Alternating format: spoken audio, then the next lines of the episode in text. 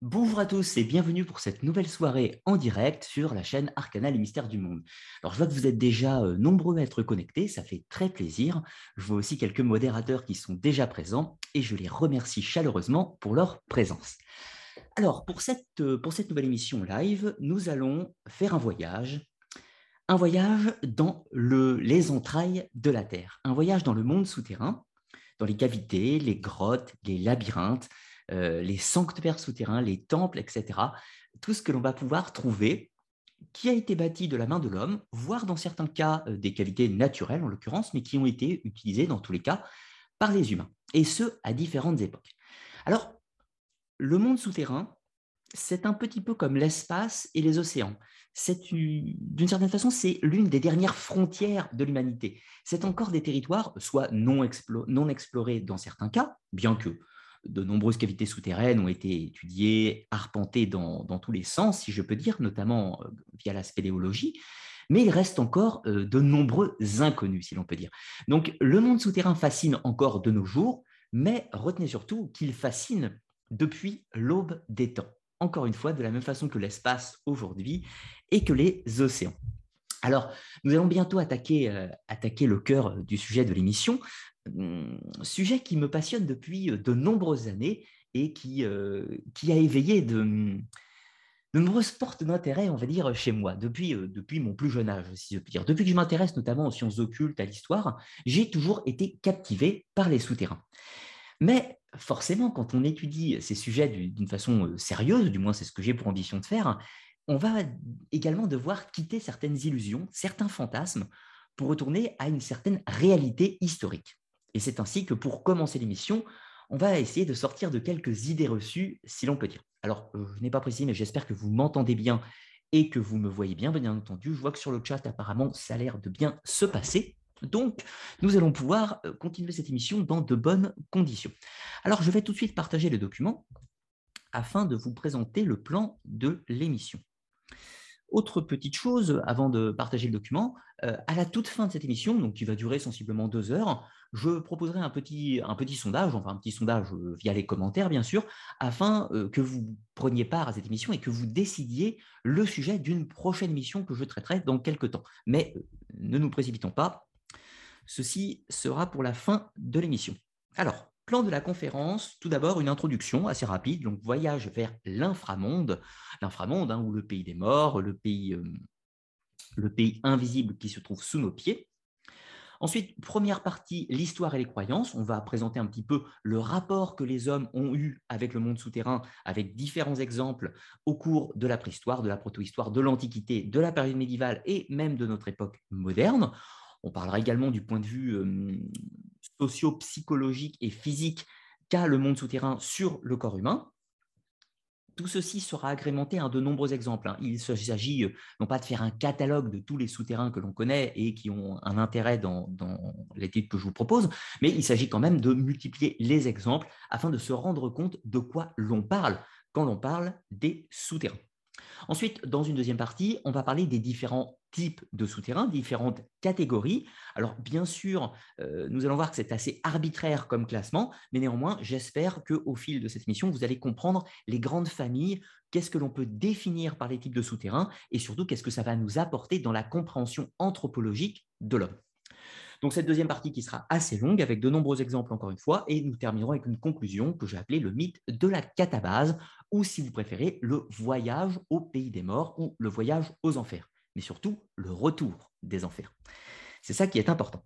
Alors ensuite, euh, pour finir, hein, bien sûr, une petite bibliographie avec quelques ouvrages de référence si vous souhaitez poursuivre vos recherches, également une large panel de liens Internet euh, qui m'ont permis de collecter certaines informations, certaines données sur des sites que je vais vous présenter ce soir.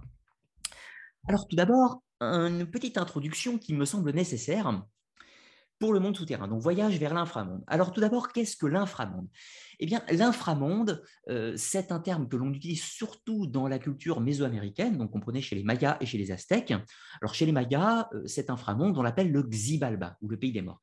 Et puis, inversement, chez les, euh, chez les Aztèques, on va l'appeler le Mictlan, le Mictlan qui est le nom, enfin, le, le, nom associé à la divinité des enfers, à savoir Mictlantecutli, dans le panthéon aztèque. Alors cet inframonde, c'est un endroit que les humains vont situer géographiquement sous nos pieds. Alors comprenez, il y a les cieux euh, au-dessus de nos têtes, si l'on peut dire, où vit le panthéon des divinités comme Zeus, Héra, Apollon, Artémis, etc. Je vous en passe les détails. Mais il y a également un autre lieu où vivent les divinités, c'est sous la terre, dans le monde des morts ou les enfers. Alors les enfers, c'est le terme grec hein, qu'on va retrouver également dans la tradition judéo-chrétienne. On va l'appeler le Sheol chez les Hébreux, par exemple, et on va y trouver également quelques divinités avec Hadès, par exemple, ou Perséphone chez les Grecs.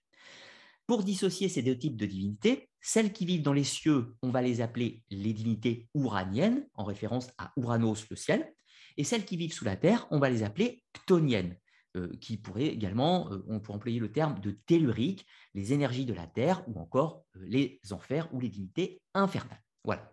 Donc il n'y a pas forcément à ce stade de connotation positive ou négative, du moins dans la culture grecque. Cela va venir par la suite avec euh, la tradition judéo-chrétienne qui va considérer que les anges en tant que créatures de Dieu vivent dans les cieux et que les démons vivent sous la terre dans les enfers. Voilà. Ensuite, les peuples de, de l'Antiquité, mais même de la proto-histoire et de la préhistoire, pensaient que l'on pouvait rejoindre le pays des morts par des cavités, des souterrains et tout un tas d'autres choses. Donc, c'est-à-dire que pour eux, dans leur croyance, les enfers n'étaient pas forcément une sorte d'autre réalité, c'était quelque chose de tout à fait concret, de tout à fait palpable, et l'on pouvait, si on connaissait le chemin, s'y rendre. Mais nous détaillerons tout ça par la suite. Alors là, c'est pour comprendre tout d'abord que l'inframonde ou les enfers va se retrouver dans toutes les cultures de toute la planète et de toute époque. Et donc, fatalement, c'est une obsession, si l'on peut dire, de l'humanité. Et lorsque l'on s'intéresse au monde du dessous, on va retrouver forcément des grottes, des souterrains et tout un tas d'autres cavités plus ou moins vastes, et les humains vont tenter de les explorer, de les comprendre, de savoir ce qu'il euh, se passe à l'intérieur. C'est ainsi que l'on va pouvoir trouver plusieurs sortes de cavités souterraines. Tout d'abord, celles qui sont naturelles et celles qui sont artificielles avec une petite subtilité, naturelle, vous aurez bien compris, c'est euh, là où l'homme n'est pas responsable, par exemple un gouffre, je pense par exemple au gouffre de Padirac dans le Lot, euh, les grottes euh, de Bétaram dans les Pyrénées, les Pyrénées Atlantiques, mais de nombreux autres hein, qu'on va trouver en France et dans le monde, bien évidemment, qui sont des gouffres naturels ou des cavités naturelles que les humains ont pu exploiter éventuellement y imposer leurs traces par des sculptures, des graffitis ou tout un tas d'autres choses, mais ce sont bien des cavités naturelles. Et puis ensuite, les cavités artificielles, c'est celles qui sont taillées directement par l'homme, mais avec deux mesures possibles. La première, ce sont les cavités naturelles qui ont été retravaillées par l'homme, c'est-à-dire que l'homme a agrandi l'entrée, conçu une nouvelle entrée, ou va aménager l'intérieur. Et puis celles qui sont 100% artificielles, où l'homme va directement tailler l'intégralité du souterrain, de la cavité, ou tout ce que vous voulez. Donc, on va s'intéresser ce soir aux cavités artificielles, mais également celles qui sont naturelles dans certains cas. Mais ensuite, dans toutes les cavités artificielles ou naturelles, enfin artificielles euh, dans une certaine mesure du moins, on va trouver plusieurs catégories. Par exemple, on va trouver des euh, mines, des meulières, des, grottes où on va extraire des grosses meules de pierre, on va trouver des champignonnières, des gisements métallifères, euh, et tout un tas d'autres choses, bien entendu. Ce n'est pas ce qui va nous intéresser ce soir. On va prendre quelques petits exemples assez rapides avec tout d'abord une grotte meulière, donc grotte meulière à Corturciel dans le Tarn.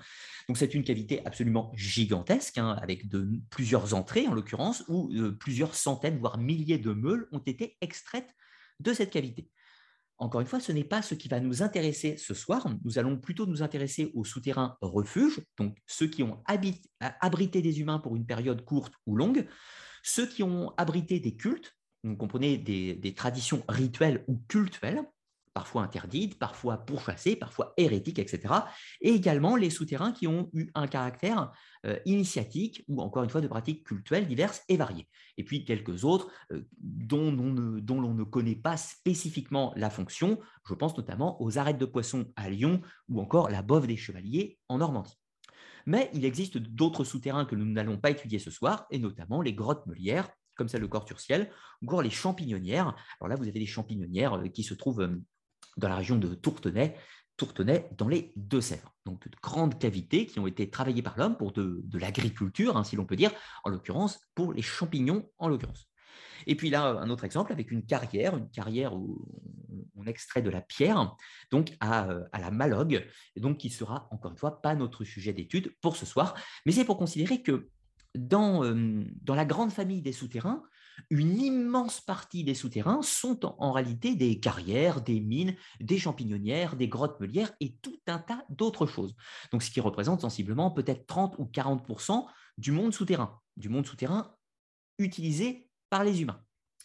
Ensuite, nous allons retrouver deux familles, celles qui vont nous intéresser, à savoir tout d'abord les souterrains refuges, donc qui ont abrité euh, de la vie humaine pour une période euh, indéfinie courtes, longues, etc. Cela vont représenter 80% des souterrains de notre étude et les 20% restants, ce sont ce qu'on appelle les souterrains énigmatiques dont la fonction, euh, la fonction n'est pas connue avec exactitude et dont nous avons différentes hypothèses ou théories, mais sans aucune certitude absolue. Voilà. Donc c'est tout cela qui vont nous intéresser pour la suite de cette émission. Allons un petit peu plus loin, repartageons le document. Et nous allons pouvoir entrer dans la première partie de cette émission, donc l'histoire et les croyances en rapport avec le monde souterrain. Quatre parties, la préhistoire, ou le premier contact, si l'on peut dire, ensuite l'Antiquité, avec euh, non pas forcément la naissance, mais l'élaboration complexe du mythe chtonien, Ensuite, au Moyen Âge, tout le folklore du monde souterrain. Alors pourquoi je vais dissocier un petit peu hum, les, rapports du monde souterrain de l'Antiquité avec ceux de la période médiévale? Eh bien, pour une raison évidente, c'est que dans le Moyen Âge, il y a de nombreuses constructions de l'Antiquité qui ne sont plus connues. C'est-à-dire qu'il y a des souterrains qui seront creusés, taillés et utilisés pendant l'Antiquité, et donc qui avaient une fonction rituelle, cultuelle ou autre, mais qui euh, vont, l'usage va se perdre, voire la mémoire des lieux va se perdre, ce qui fait qu'à la période médiévale, on va réinterpréter ces souterrains, mais dans une vision folklorique avec des superstitions et tout un tas d'autres choses. Voilà pourquoi on va dissocier un petit peu les deux époques. Puis nous terminerons avec quelques mots sur l'aspect scientifique et notamment les effets psychiques et physiques euh, liés au monde souterrain, ce qui a une importance absolument fondamentale dans les perceptions et les croyances euh, qui vont germer autour de ces euh, étrangetés naturelles, si je puis dire. Alors tout d'abord, la préhistoire avec les premiers contacts on va pouvoir dissocier quelques concepts clés. Tout d'abord, situons grosso modo la préhistoire. La préhistoire, c'est tout ce qui se passe avant la période de l'écriture, sensiblement une période, donc l'apparition de l'hominidé, jusqu'à euh, la civilisation euh, suméro-mésopotamienne, égyptienne, minoenne, etc., sensiblement 3, 4, 5e millénaire avant notre ère. La préhistoire peut se découper en plusieurs euh, périodes, hein, bien entendu. Donc là, je ne vais pas remonter à des périodes allant de 500 000, 400, 300 000 ans avant Jésus-Christ. Nous allons remonter sensiblement à 180 000 avant Jésus-Christ pour notre, notre étude, si l'on peut dire.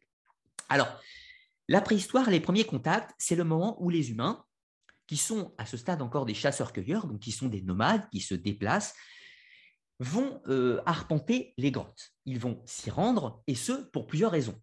Tout d'abord, c'est un lieu de protection. Comprenez que quand l'on est nomade, chasseur-cueilleur, eh nous n'avons pas euh, d'habitat permanent. Et de ce fait, une grotte est bien pratique quand il y a un orage, des pluies ou du froid, etc. Tout un tas de péripéties, ce qui fait que les grottes vont représenter un abri, euh, un abri naturel, si je puis dire, pour les humains en quête de protection. On a de nombreux exemples, avec notamment l'art pariétal, les grottes Chauvet, Lascaux, El Castillo et de nombreux autres. On voit que les humains vont s'installer pour euh, des périodes, euh, des périodes intermittentes, hein, si l'on peut dire, dans ces, dans ces cavités. Ils vont y laisser leur marque, ils vont faire des peintures, ils vont faire des gravures, voire euh, éventuellement des sculptures dans certains cas, dans ces cavités, pour marquer leur présence. Donc, dans un premier rapport, le monde souterrain, les grottes, les cavités, pouvaient représenter une chance pour l'humanité, un lieu de protection et donc un lieu sécuritaire. Et là, on va pouvoir faire une association avec le concept du ventre de la déesse mère. Je vous rappelle que dans les croyances animistes, ou les premières croyances de la préhistoire, le, le monde s'articule autour d'une sorte de mariage mystique, une hiérogamie entre le ciel, le Dieu Père, et la terre, la déesse mère. La déesse terre va donner naissance à la vie, aux plantes, à la faune et à la flore, et elle est fécondée par le Dieu Père, par la pluie, les orages et tout un tas d'autres choses. Donc, naturellement, les humains, quand ils rentrent dans ces cavités souterraines, eh bien, symboliquement, c'est comme s'ils rentraient à l'intérieur du ventre de leur mère. Encore une fois, c'est un aspect sécurisant et régénérateur, si l'on peut dire. Les premiers peuples animistes ont remarqué que le monde répondait à des cycles, notamment par les saisons. Le soleil se lève à l'Orient, il se couche à l'Occident, il meurt et ressuscite chaque jour. Et puis de la même façon, la nature va mourir à l'automne, entrer en léthargie pendant l'hiver, et elle va ressusciter au printemps et croître pendant l'été, et ce dans un cycle perpétuel. C'est ainsi que la nature va pouvoir ressusciter euh, périodiquement ou régénérer périodiquement la nature par un cycle annuel, si l'on peut dire. Eh bien, les humains vont trouver évidemment euh, cet aspect rassurant et vont pouvoir arpenter ces galeries dans le but de se ressourcer auprès de la terre-mère, bien entendu.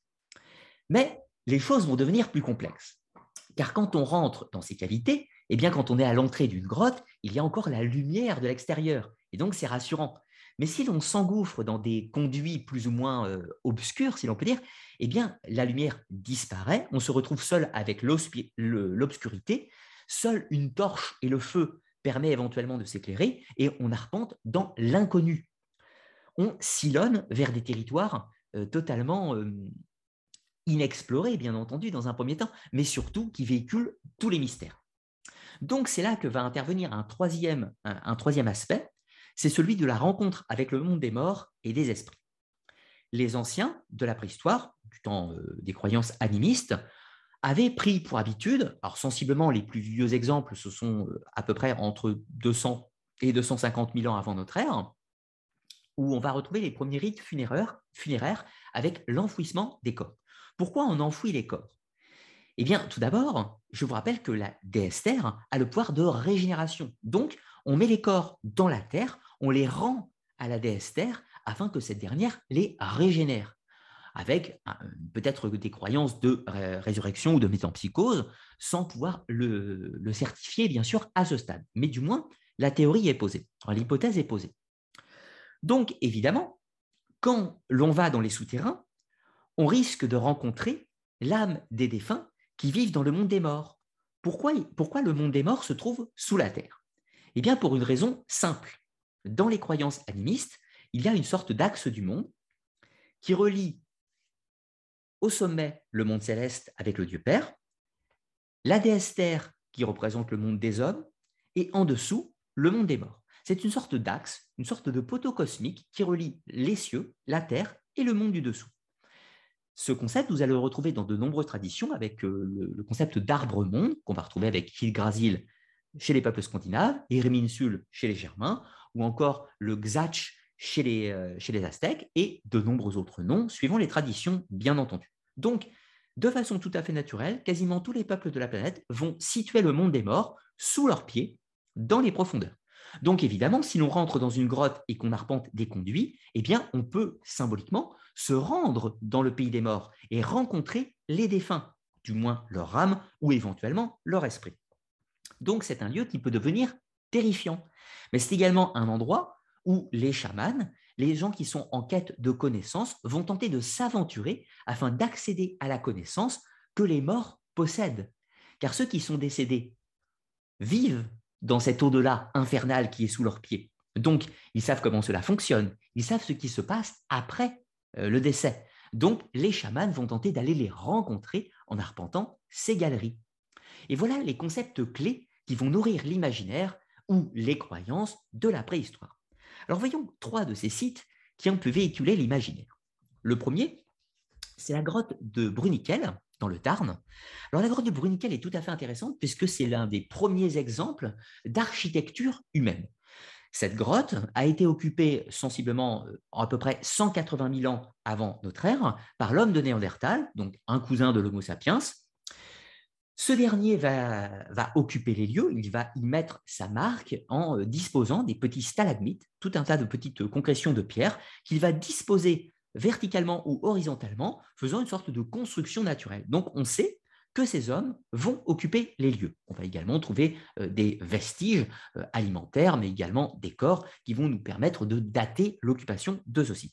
Ce qui est tout à fait pertinent avec cette grotte de Bruniquel, c'est qu'on voit que les hommes, et pas uniquement sapiens, hein, puisque là il s'agit Néandertal, vont occuper les lieux, vont avoir le besoin peut-être de trouver une protection dans ces lieux, mais pas uniquement. Ils vont y développer une activité cultuelle. Donc cultuelle, comprenez religieuse, hein, si l'on peut dire.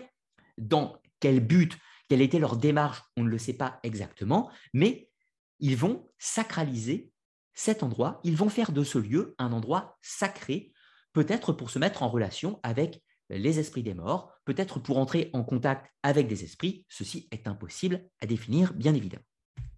Allons un petit peu plus loin.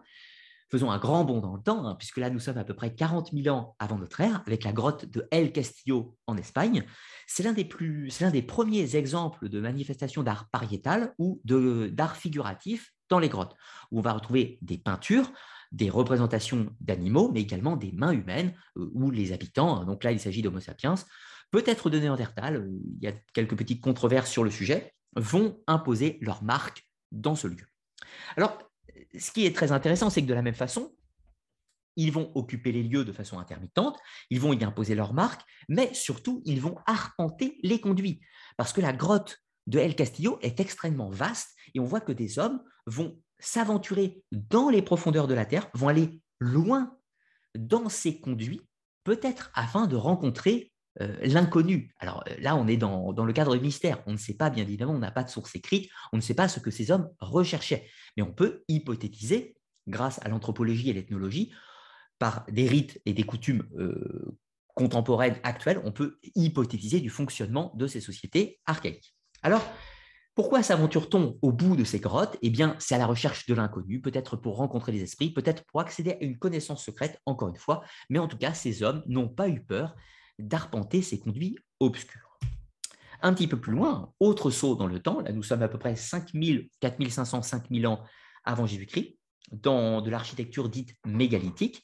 Nous avons affaire à des cairns et à des dolmens. Donc, c'est dans les Deux-Sèvres, le tumulus de Bougon. C'est un des exemples les mieux préservés hein, de, de, de nécropoles mégalithiques où on a de nombreux exemples. Alors, tout d'abord, on a une architecture cyclopéenne. Ensuite, on a de nombreux vestiges, de nombreux corps, de nombreuses poteries qui attestent de l'occupation des sites. Mais plus important encore, vous pourriez me dire, pourquoi, Ludovic, parles-tu euh, de, euh, de mégalithes Puisque le sujet de l'émission, ce sont les souterrains? Eh bien, rappelez-vous, au tout début de cette émission, en introduction, nous avons dit que les souterrains peuvent être artificiels, c'est-à-dire creusés par l'homme euh, intégralement ou de façon ou en améliorant une construction naturelle. Évidemment, un mégalithe, ce n'est absolument pas un trou creusé dans le sol. Mais on va retrouver la même symbolique qu'avec les souterrains, puisque un mégalithe, même si aujourd'hui euh, leur aspect euh, austère, élevé hors du sol, peut nous tromper, à l'époque, il s'agissait bel et bien de créer une construction artificielle, avec par exemple pour les dolmens des pierres verticales avec des pierres horizontales qui le recouvrent, mais je vous rappelle qu'il y a au-dessus un tumulus, c'est-à-dire un remblai de pierre et une colline artificielle.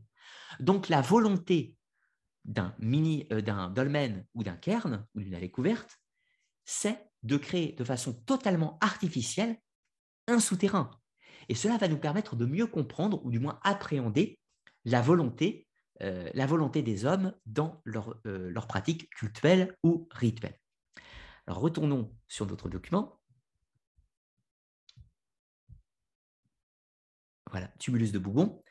Donc, on va euh, revenir un petit peu plus tard sur quelles étaient les fonctions et les buts de ces différents monuments. Mais ce qu'on peut attester à ce stade, c'est que, toujours dans un cadre funéraire, au premier plan, on va avoir besoin donc d'enterrer ces morts dans un souterrain totalement artificiel, mais avec la particularité que l'on peut s'y rendre. Alors pourquoi se rend-on dans un mégalithe? Aujourd'hui, il y a de nombreuses hypothèses sur la fonction euh, des, mégalithes, notamment des dolmens on nous dit, certains cas, qu'il ne s'agit pas de tombes, il s'agit de, de, temples à caractère initiatique ou autres, etc. Eh bien, à titre personnel, je considère que ceci n'est pas incompatible. Tout d'abord, nous avons la certitude qu'un grand nombre de mégalithes ont servi de tombes. Après, on pourra me dire, oui, mais ces tombeaux euh, ne datent pas forcément de la période où des corps ont été retrouvés à l'intérieur. C'est-à-dire qu'un corps pourrait être enfoui a posteriori dans le monument. Néanmoins, nous avons des différents éléments de datation. Tout d'abord, le carbone 14 qui permet de dater les corps, mais également d'autres méthodes de datation comme la statigraphie et également la datation des pollens, puisque je vous rappelle que ces monuments étant recouverts d'un tumulus, eh bien, il se trouve que des pollens ou du charbon a été piégé dans le monument et eux nous permettent également de dater l'édifice. Et quand il y a corrélation entre la date des corps et la date d'édification des, charbons ou des pollens piégés dans le monument, eh ben, on peut arriver à un consensus de date. Donc, oui, les, euh, mégalithes, de type dolmen à découverte et, euh, et cairn ont bel et bien servi de nécropole. Mais peut-être pas uniquement. Pourquoi? Eh bien parce que parfois, dans certains sites jumeaux, dans l'un des deux, on va retrouver des corps et dans l'autre, l'on n'en retrouve pas. Donc l'on peut hypothétiser que l'aspect funéraire n'est pas le seul. Peut-être qu'il y a un aspect initiatique, rituel ou du moins cultuel. Quel pourrait-il pourrait être? Eh bien là, je me livre bien sûr à une hypothèse. Dans les sociétés archaïques de la protohistoire et de la préhistoire, il y a ce qu'on appelle le culte des mânes ou le culte des ancêtres. C'est-à-dire qu'on tente d'entrer en contact avec les morts pour ne pas attirer leur courroux, également pour attirer des bienfaits, pour demander conseil, des conseils pour le clan, pour la famille, pour la conduite à tenir, etc. Donc on sollicite les ancêtres pour le quotidien de la famille, du clan ou de la société. Il existe différents rituels pour entrer en contact avec ces morts, notamment l'une d'entre elles qui consistait dans l'Antiquité à dormir sur le tombeau des morts. Eh bien, encore une fois, par comparaison anthropologique, on peut stipuler que à la protohistoire ou à la préhistoire, ces mégalithes ont pu servir pour tenter d'entrer en contact avec l'esprit des défunts, avec la manne des ancêtres, ou encore une fois, d'autres esprits. Pourquoi ces lieux étaient propices pour entrer en contact?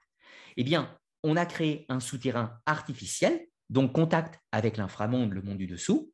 On y a enterré ces défunts, donc c'est le meilleur endroit pour dormir sur leur tombeau ou entrer en communication avec eux, puisque ces derniers habitent dans le monde souterrain ou l'inframonde. Donc, combo, si je puis dire, le souterrain artificiel est parfait, puisqu'on a créé un lieu où l'on peut facilement y accéder et où l'on peut entrer en contact avec la manne des ancêtres. Et de là a pu éventuellement avoir lieu des rites de passage ou des rites chamaniques dans le but d'accéder à la connaissance des morts via des rituels de catabase que nous verrons par la suite. Alors allons un petit peu plus loin et poursuivons avec le rapport des hommes avec le monde souterrain. Pendant l'Antiquité, va se développer ce qu'on appelle l'archétype du mythe chtonien. Alors, chtonien, je vous rappelle, c'est le nom que l'on donne aux divinités infernales ou telluriques qui vivent sous la terre. Pour poser une petite différence, on considère que les divinités célestes qui vivent dans les cieux, les divinités ouraniennes, sont de nature purement intellectuelle, purement pragmatique et euh, l'on pourrait dire sans émotion. Ce sont des forces agissantes avec tout un système de lois et de raisons. Inversement, les forces ctoniennes ou telluriques qui vivent sous la Terre sont les forces passionnelles des instincts, de la puissance, de la sexualité, de la colère, de tout ce que vous considérez, encore une fois, comme les passions. Voilà pour illustrer les deux tempéraments. Donc, le mythe ctonien a rapport donc avec ces passions. Quels sont les concepts clés que l'on va retrouver avec le monde souterrain dans l'Antiquité? Tout d'abord, c'est le passage ou la porte des enfers. Alors évidemment, il existait préalablement, mais celui-ci va se développer. Dans la période de la préhistoire et protohistoire, nous n'avons pas d'écriture. Donc nous ne pouvons pas savoir exactement quelle est la perception des peuples face au monde souterrain. Mais inversement, quand on passe à l'Antiquité, là, nous allons avoir des textes. Et notamment dans la littérature grecque, on voit que de nombreux auteurs situent à tel endroit une porte des enfers. Pourquoi? Il y a un souterrain et on considère qu'à cet endroit, si l'on s'aventure à l'intérieur, l'on va pouvoir se rendre directement dans le royaume d'Hadès. Donc c'est très pragmatique. Dans la société scandinave et de nombreux récits qui ont été collectés dans les Eddas, on va retrouver dans des contes certaines histoires de fantômes et de revenants où on considère qu'un ancêtre est mort, il a été enterré, mais qu'il s'est rendu dans une montagne sacrée par des souterrains et que c'est là-bas que vivent les morts. Donc, encore une fois, c'est très pragmatique, puisqu'on considère bel et bien que physiquement, on peut accéder au monde des morts. Ensuite, on va trouver des lieux d'initiation à caractère chtonien, encore une fois. Et notamment, c'est l'apparition de certains cultes à mystère, de certaines pratiques rituelles, comme par exemple le mitraïsme, où les euh, sanctuaires de ce culte seront toujours des souterrains. Puisque dans le mitraïsme, le temple n'est pas à la surface, mais il est sous la terre. Et c'est essentiel. Donc on peut attester d'une pratique avec des rites ctoniens. Ensuite, c'est l'apparition également des lieux de refuge et d'habitation. Alors vous allez me dire, c'est de la même façon, c'était déjà le cas dans la période euh, de la protohistoire et de, et de la préhistoire. Oui, mais encore une fois, nous n'avons pas d'écriture et les habitats étaient ce que l'on pourrait appeler semi-permanents. Les gens ne résidaient pas toute l'année dans des grottes ou des souterrains pour la simple bonne raison qu'ils n'avaient pas encore développé l'agriculture et qu'ils avaient besoin de se déplacer pour subvenir à leurs besoins. Mais pendant la période de l'Antiquité, l'agriculture maintenant est maîtrisée et l'on va retrouver des habitats permanents et certains qui se trouveront sous la terre, même parfois des villes entières, comme nous le verrons en Turquie et pour être précis, en Cappadoce. Alors, on va prendre quelques exemples pour illustrer ces concepts avec les domus de Janas, qui sont des hypogées, les Mitrea, les Mitraeum, qui sont des temples de Mitra, et la cité de Derinkuyu en Cappadoce. Alors, tout d'abord, les domus de Janas. Alors, les domus de Janas, ce sont des constructions que l'on trouve spécifiquement en Sardaigne, qui sont donc des souterrains euh, naturels ou artificiels, parfois un petit peu des deux, qui ont été creusés sensiblement au 3 et 2e millénaire avant notre ère, voire 4e, et qui ont servi de tombeaux. De la même façon que des dolmens, ce sont des nécropoles. Mais encore une fois, l'on peut se poser la question de quelles étaient les fonctions exactes de ces domus de Chana. N'avaient-ils qu'une fonction funéraire ou ont-ils possiblement eu une fonction en lien avec les forces octoniennes pour tenter d'entrer en contact avec le monde des morts ou tout un tas d'autres choses? Encore une fois, la question est posée. Nous ne pouvons pas euh, apporter de réponse définitive, à ce sujet. On constatera qu'il en existe plus d'un millier sur toute la Sardaigne et que ces derniers seront réutilisés par la suite, notamment à la période médiévale. À la période médiévale, ils seront réutilisés en tant que maison de sorcières ou maison des fées. Et les personnes se rendaient dans ces sanctuaires, faisaient des offrandes dans le but euh, bah, de s'accorder, euh, de, pouvoir prier, avoir les bénédictions d'une fée, euh, ou éventuellement pratiquer des rites pour obtenir du pouvoir, obtenir des secrets, une connaissance ou encore connaître l'emplacement d'un trésor. Donc là, nous avons affaire à une dichotomie. D'un côté, nous avons réellement des nécropoles de la période protohistorique, mais qui sont réemployées dans un cadre magique, cultuel, à la période antique et médiévale. Alors, allons un petit peu plus loin avec cette fois-ci un mitraeum. Donc, mitraeum, temple de Mitra. Alors, vous avez euh, l'exemple avec trois mitraeums différents qui se trouvent tous dans la ville d'Ostie.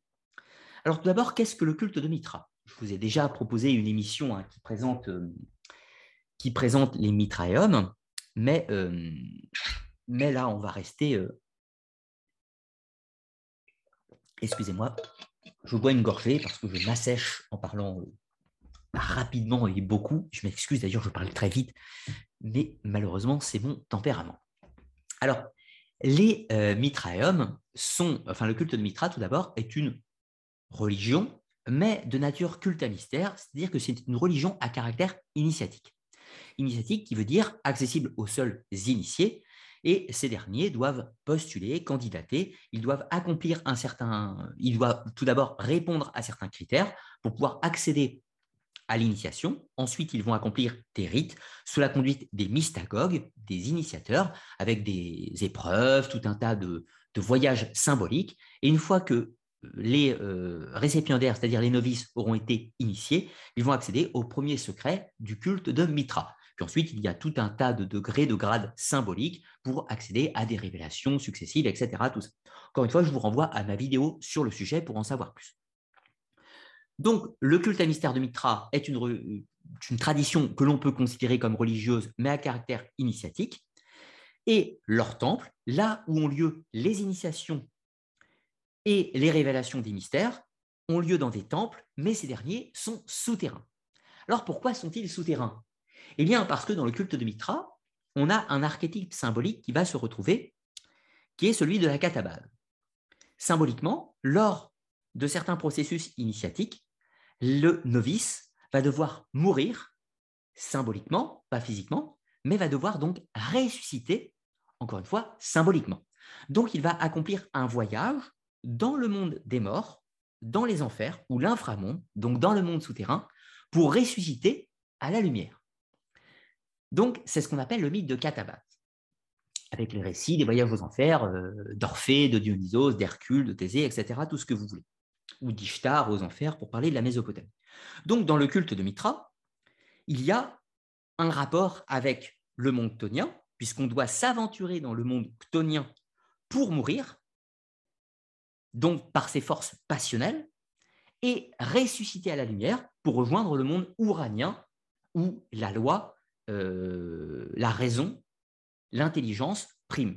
Donc il y a une sorte de voyage dans l'Axis Mundis, d'abord dans le monde souterrain, ressuscité au monde terrestre pour pouvoir permettre l'ascension, l'apothéose dans le monde céleste.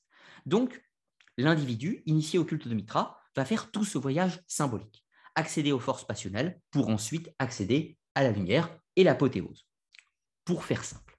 Et donc les temples de Mitra, de facto, se trouvent sous la terre pour matérialiser ce rapport avec les forces chtoniennes et de cette mort symbolique avant la résurrection à la lumière, si l'on peut dire. Alors là, dans le Mitraeum Dosti que je vais vous repartager, que je vais vous repartager, vous avez cette illustration, donc ces grottes artificielles hein, qui ont été taillées par l'homme, bien évidemment. Mais encore une fois, je vous rappelle, on est un peu dans la même symbolique que les mégalithes, hein, qui sont des cavités qui ne sont pas souterraines à l'origine, mais où on crée une grotte artificielle. Eh bien, les temples de Mitra, on pourrait dire que d'une certaine façon, c'est une sorte de mégalithe plus complexe, mais à caractère initiatique. Là, ça ne fait pas de doute, alors qu'il existe encore de nombreuses incertitudes quant à l'architecture mégalithique, bien entendu. Alors ensuite, cette fois-ci, intéressons-nous au lieu d'habitat. Les, euh, les, hommes, de tout temps, vont chercher à se protéger. Ils se protègent dans un premier temps des péripéties de la nature, de certains animaux et tout un tas d'autres choses à la préhistoire, mais arrivés à d'autres périodes, les humains sont plus nombreux et ils vont devoir se protéger d'un prédateur bien plus dangereux, à savoir les autres humains. Alors pourquoi on se protège des autres humains? Bah, Peut-être parce qu'on a des possessions et qu'on ne veut pas se les faire voler, euh, on ne veut pas se faire tuer, on ne veut pas tout un tas de choses. Et c'est ainsi que, par exemple, en Cappadoce, à peu près au 8-9e siècle avant euh, Jésus-Christ, les habitants de Cappadoce vont se réfugier sous terre pour se protéger des invasions des Cimériens. Les Cimériens, donc peuple qui vient du Caucase, des steppes, va déferler sur la Cappadoce à cette époque pour faire des pillages, des razzias, pour s'approprier des biens, eh bien, les habitants de Cappadoce, ne pouvant pas, n'ayant pas la capacité de résister militairement à ces invasions, ils vont trouver refuge sous la terre et édifier de véritables cités. Puisque là, dans le cas de la cité de Derin dont je vous ai également proposé une vidéo sur la chaîne, vous trouverez une ville qui a pu compter jusqu'à 10 à 20 000 habitants. Donc, il ne s'agit pas d'une civilisation sous la Terre comme euh, la Terre plate ou les théories d'Ayartha, mais il s'agit bel et bien d'une ville d'importance qui abritait quand même un certain nombre de personnes.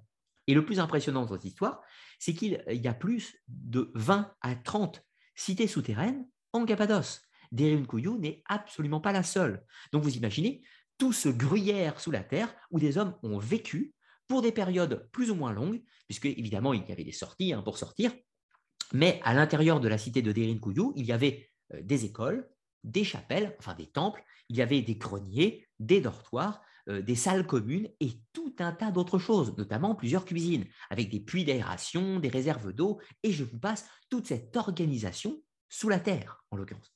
Alors de façon beaucoup plus modeste, vous allez trouver des habitats, euh, des habitats troglodytes, notamment en France, je pense au village troglodyte de Rocheménier, dans le Maine-et-Loire, vous avez des maisons où des individus vont tailler leur habitat directement dans la roche avec une petite entrée difficile d'accès et vont y vivre euh, pour des périodes, euh, ben, toute leur vie en l'occurrence. Donc des gens ont vécu toute leur existence sous la terre euh, via les maisons troglodytes, via des cités souterraines ou tout un tas d'autres choses.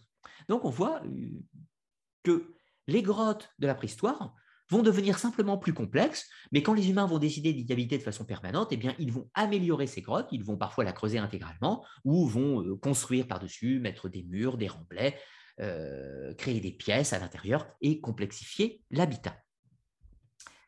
Alors, allons un petit peu plus loin, cette fois-ci à la période médiévale, où on voit que les rapports avec le monde souterrain vont encore évoluer et vont devenir cette fois-ci beaucoup plus, euh, beaucoup plus terrifiants si l'on peut dire.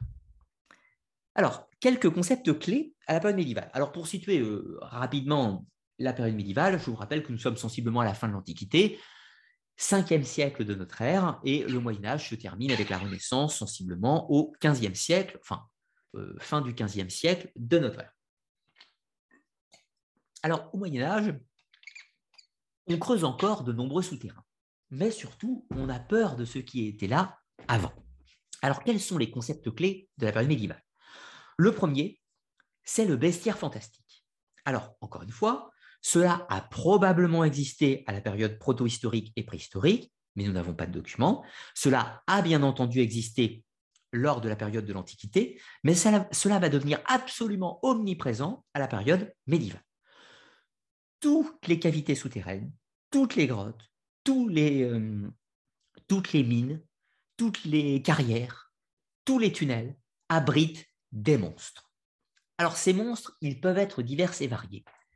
Par exemple, ce peut être des diables directement, des démons. Le démon habite sous la terre. Je vous rappelle que dans une conception du monde judéo-chrétien, les cieux se trouvent au-dessus de nous et les enfers se trouvent en dessous de nous. Donc forcément, les souterrains gardent leur aspect initial qui est une porte vers le monde des enfers, sur le plan physique ou symbolique. Donc fatalement, si c'est une porte vers le monde des enfers, dans le monde judéo-chrétien, c'est une porte vers le pays des démons. Donc il n'est pas étrange de pouvoir trouver des démons ou des diables dans les cavités souterraines. Ces derniers y résident et tentent d'attirer les hommes dans les profondeurs afin de, euh, s'accaparer leurs âmes, de les tuer, de les détruire, de leur faire endurer mille souffrances et de les emmener dans les enfers, bien entendu. Mais on va trouver également d'autres créatures, puisque toutes ces constructions qui ont, dans certains cas, été taillées, bâties, creusées, arpentées, observées euh, et taillées euh, lors de la période antique ou avant, eh bien, le souvenir de ces peuples s'est perdu. Et de facto, on va attribuer leur construction, comme notamment c'est le cas des, mégalithes, hein, on va les attribuer à des faits ou à des créatures de l'imaginaire. Puisque oui, nous sommes dans un monde judéo-chrétien, mais où la tradition populaire, le folklore, est encore extrêmement répandu dans la population. C'est ainsi que dans les villages, lorsqu'il y avait une grotte, un dolmen ou tout ce que vous voulez, eh bien, on va lui donner le nom de grotte aux fées ou de, euh, ou de roche aux fées, grotte du diable, trou du diable et tout un tas d'autres choses. Et puis on va trouver les nains, créatures du folklore, par exemple germanique, celtique et euh, islandais. Les nains sont réputés être les gardiens, euh, les, gardiens du secret de la métallurgie et des forges. C'est ainsi que dans la période, dans, dans la période médiévale, les mineurs faisaient toujours attention et avaient des rites pour ne pas réveiller ou déranger les nains, puisque ces derniers pouvaient tourmenter les mineurs, pouvaient faire écrouler les galeries et provoquer tout un tas d'autres incidents.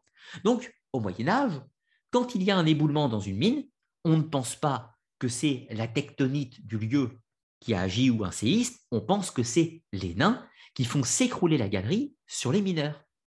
Et puis, autre chose, cette fois-ci plus, euh, plus attrayante, si l'on peut dire, c'est que le monde souterrain cache des trésors. Alors pourquoi le monde souterrain cache des trésors?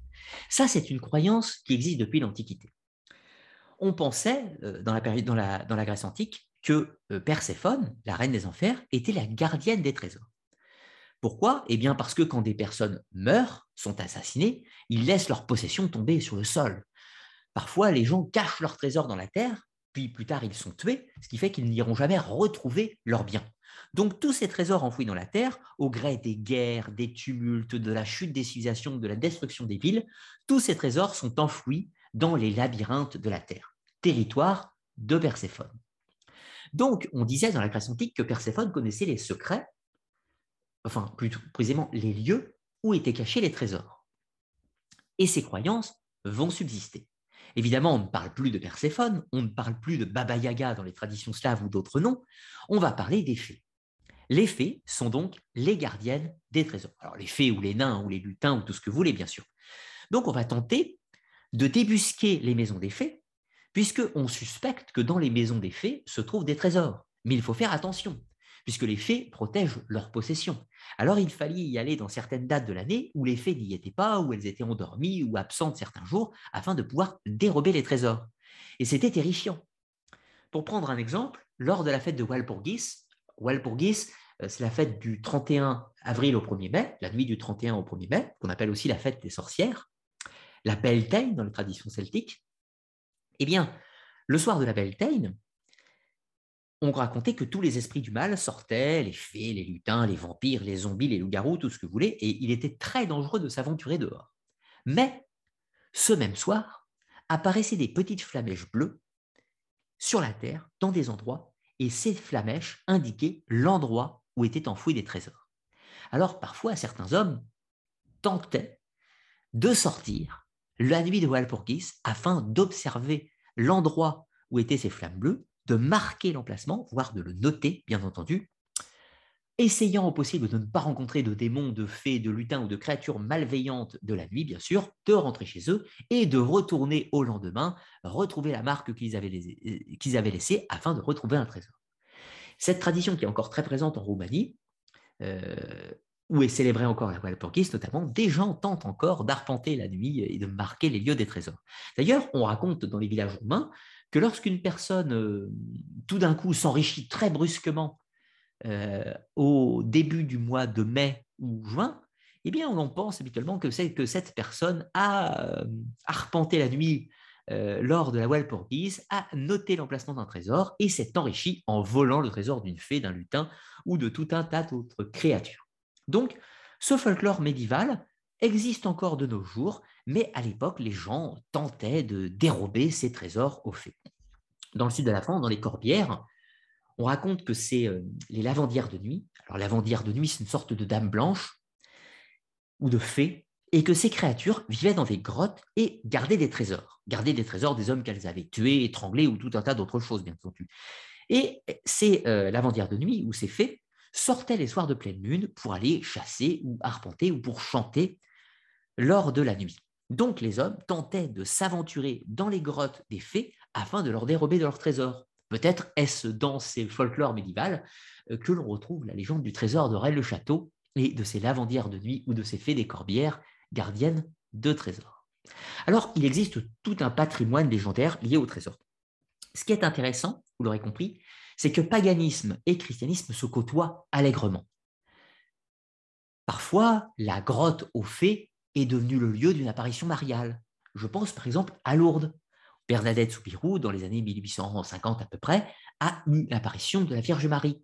Mais dans ce lieu, autrefois, on pensait que vivait une fée, une dame blanche, et qu'elle provoquait des apparitions et que certains prétendaient l'avoir vue. Dans d'autres lieux, encore une fois, je pense notamment dans le sud du Tarn, euh, à l'endroit appelé Notre-Dame de Fatima, une petite chapelle euh, a abrité de tout temps des apparitions avec un légendaire de fées et de guérisons. Eh bien, aujourd'hui, on y a placé un culte marial, bien évidemment, qui reprend les codes de cette apparition de fées préalable même temps. Donc, les croyances médiévales ont conservé tout ce patrimoine légendaire celtique ou païen, et celui-ci va s'habiller d'une couche chrétienne au fur et à mesure du temps, mais du coup, le christianisme devient le vecteur, le gardien de la tradition du paganisme, si l'on peut dire. Donc, c'est tout à fait pertinent. Et cela est aussi vrai dans l'étude du monde souterrain, où les grottes, euh, parfois aujourd'hui, on voit des grottes qui euh, sont censées abriter donc soit le diable, soit des fées, mais aussi parfois des saints. On considère que certains saints vont aller habiter dans des souterrains pour faire une retraite, pour méditer euh, et comprendre l'avenir du monde ou le destin du monde, ou renforcer leur foi. Et ce qui est très intéressant, c'est que dans ces grottes, euh, je pense notamment encore une fois au sud du Tarn, hein, c'est mon territoire, c'est là où j'habite, on a eu la grotte de Saint-Dominique dans le Cidobre. Et donc Saint-Dominique se serait rendu dans cette grotte euh, afin de méditer, de renforcer sa foi, mais forcément, il est dans les entrailles de la terre et il a rencontré des démons, puisque c'est leur territoire. Et donc, il a dû combattre les démons, ce qui a renforcé sa foi, puisqu'il a replacé son amour dans la divinité, et quand il est ressorti de cette grotte, eh bien, sa détermination, sa foi était encore renforcée. Donc, certes, c'est une légende, un mythe chrétien, mais on retrouve un mythe de catabase. Saint Dominique va dans les entrailles de la terre, il doit mourir symboliquement, il rencontre les forces du mal, il va les vaincre, il en tire une connaissance et il ressort à la lumière, il ressuscite symboliquement et c'est l'apothéose. Il va pouvoir accomplir sa mission divine. Donc nous sommes bel et bien sur une tradition chrétienne, mais qui reprend les mêmes archétypes qu'un mythe païen, celui de la catabase. Alors allons un petit peu plus loin pour vous présenter euh, quelques exemples. Et puis, euh, oui, non, juste une petite, on va prendre les questions euh, juste après, mais pas encore tout de suite. Alors, trois, trois exemples. Alors, pour citer euh, rapidement, hein, c'est la grotte du diable. Alors là, on a dans la forêt d'Uelgoth en Bretagne, donc avec une cavité hein, pas très profonde, où on considère que le diable y avait élu domicile et évidemment veillait sur des trésors. Alors, on tentait de s'y aventurer quand le diable n'y était pas. Et si jamais le diable vous prenait à récupérer quelques piécettes euh, dans euh, sa demeure, si on peut dire, eh bien, vous risqueriez des châtiments ou vous pourriez vous en tirer si vous vendiez, vendiez votre âme au diable, euh, tentant de récupérer quelques richesses de plus au passage. Évidemment, toute tractation avec le diable n'était pas sans risque. Alors ensuite, on va trouver la grotte des fées dans l'Aude, à Leucate, à Leucate, donc grotte des fées, hein, où elle se garde des trésors, bien évidemment. Et là, en l'occurrence, vous avez affaire à, une grotte qui a été euh, utilisée au temps de la préhistoire, puisqu'on a retrouvé des, des, vestiges d'occupation humaine, poterie, céramique, silex et autres, qui attestent que les hommes ont habité dans ces lieux. Donc, à la préhistoire, des hommes ont arpenté ces galeries, peut-être pour se réfugier ou peut-être pour entrer en communication avec le monde des morts. Et puis, bien plus tard, à la période médiévale, cet endroit est devenu la grotte des fées, l'endroit euh, où des esprits veillent et où on peut potentiellement leur demander des services, euh, demander de bénir les enfants hein, dans tout un tas de cultes liés aux fées, mais également lorsque les fées maléfiques euh, vont enlever les enfants pour les remplacer par les changelings. Donc ces lieux sont à la fois terrifiants, intrigants et attirent fantasmes et fascination. Alors là, vous avez euh, un cas tout à fait différent, c'est l'église de Vals en Ariège, rien à voir avec l'ancien Premier ministre, je vous rassure. Donc cette euh, église euh, a la particularité d'être une église troglodyte, qui est taillée directement dans la roche, ce qui en fait une sorte de souterrain. Alors la légende raconte qu'une femme était pourchassée par des hommes de mauvaise vie et qu'elle était, enceinte et elle va trouver, elle va tenter de chercher refuge.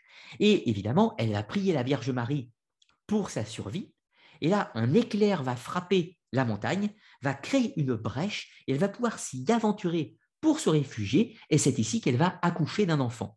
Donc, on est sur un, mythe euh, de déesse mère, hein, de Magna Mater, sous les traits de la Vierge Marie, bien entendu, un culte marial, où on voit que c'est une divinité, ou une Vierge Marie, ou la Vierge Marie, ou une divinité euh, ou une fée, si vous préférez, qui va matérialiser son pouvoir dans une cavité souterraine, et que là euh, et de là, on va retrouver le même symbolisme qu'à la préhistoire, celui du ventre de la déesse mère, le ventre de la Vierge Marie, l'endroit où la femme vertueuse va pouvoir accoucher, redonner la vie dans cette matrice de régénération ou de résurrection. Certes, nous sommes dans un lieu chrétien, avec une légende chrétienne de la Vierge Marie qui vient en aide à une, pauvre femme euh, qui est dans la détresse, et qui porte la vie, mais on retrouve également les mêmes archétypes que les mythes païens ou proto-historiques qui véhiculaient dans les temps précédents. Lieu tout à fait magnifique, euh, magnifique à, observer d'ailleurs. Alors, ensuite, la science et les effets physiques et psychologiques des souterrains. Alors, quelques concepts clés tout d'abord. Euh, qu'est-ce que la science nous dit de la vie dans le milieu souterrain? Alors, il y a eu de nombreuses études, hein, de nombreuses études expériences, notamment via euh, ceux qui pratiquent la spéléologie euh, bien évidemment, mais également euh, des expériences de terrain. Je pense à une expérience très récente qui a eu lieu, l'expérience souterraine Deep Time, qui a eu lieu dans l'Ariège, pas très loin de chez moi, dans la grotte de Lombrive, où des individus, un groupe d'individus, ont été sectionnés pour passer 40 jours dans les profondeurs, sans accès à la lumière du soleil, etc., totalement coupés du monde. Donc, ce n'est pas la seule, hein, c'est la dernière en date, mais il y a eu de nombreuses expériences de vie souterraine, plus ou moins longues. Qu'est-ce que l'on constate sur euh, le fait d'habiter dans les souterrains pendant une période relativement longue? Tout d'abord, il y a bien sûr une perte des repères, une perte des sens.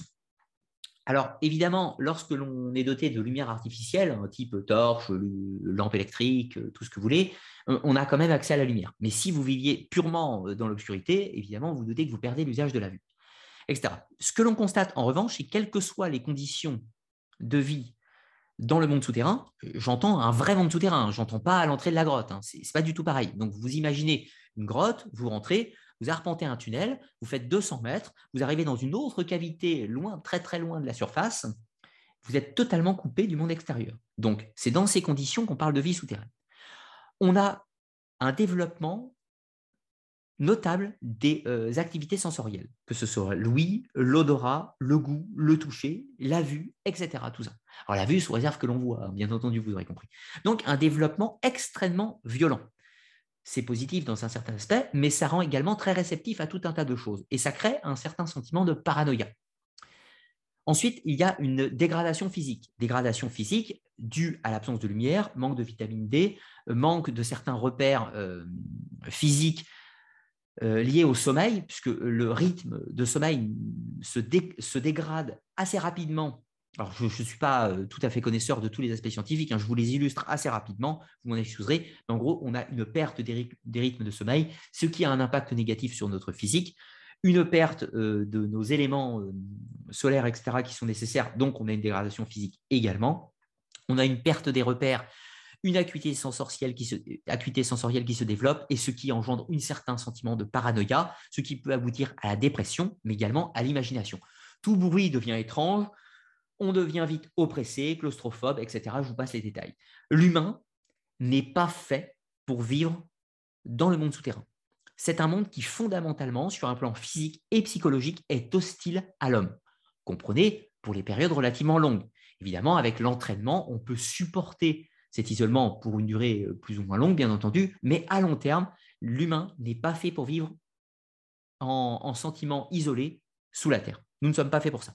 Donc quand on parle de colonisation de Mars et qu'on pourrait créer des villes sous la Terre, oui, mais à long terme, ce n'est pas forcément très viable, si, l'on peut dire. Alors, on pourrait penser à ces cités souterraines de Cappadoce, où les gens ont vécu pendant de longues périodes temporelles, mais comprenez qu'ils pouvaient sortir. Ce pas piégés pour des périodes indéfinies sous la terre. Euh, ils se réfugiaient quand il y avait une menace, mais pouvaient sortir quand la menace était passée, bien entendu. Alors, pour terminer cette première partie sur l'histoire et les croyances, et avant d'entrer dans la, dans la seconde partie de cette émission, montrons que de nos jours, hein, dans notre monde, notre monde moderne, si l'on peut dire, où la plupart des superstitions sont tombées dans l'oubli, on remarque quand même que même si les gens n'ont plus peur du monde souterrain, ils n'ont plus peur de rencontrer des démons, ils n'ont plus peur de rencontrer des fées ou des lutins, eh bien, de façon latente, la psyché humaine a conservé les peurs du monde souterrain.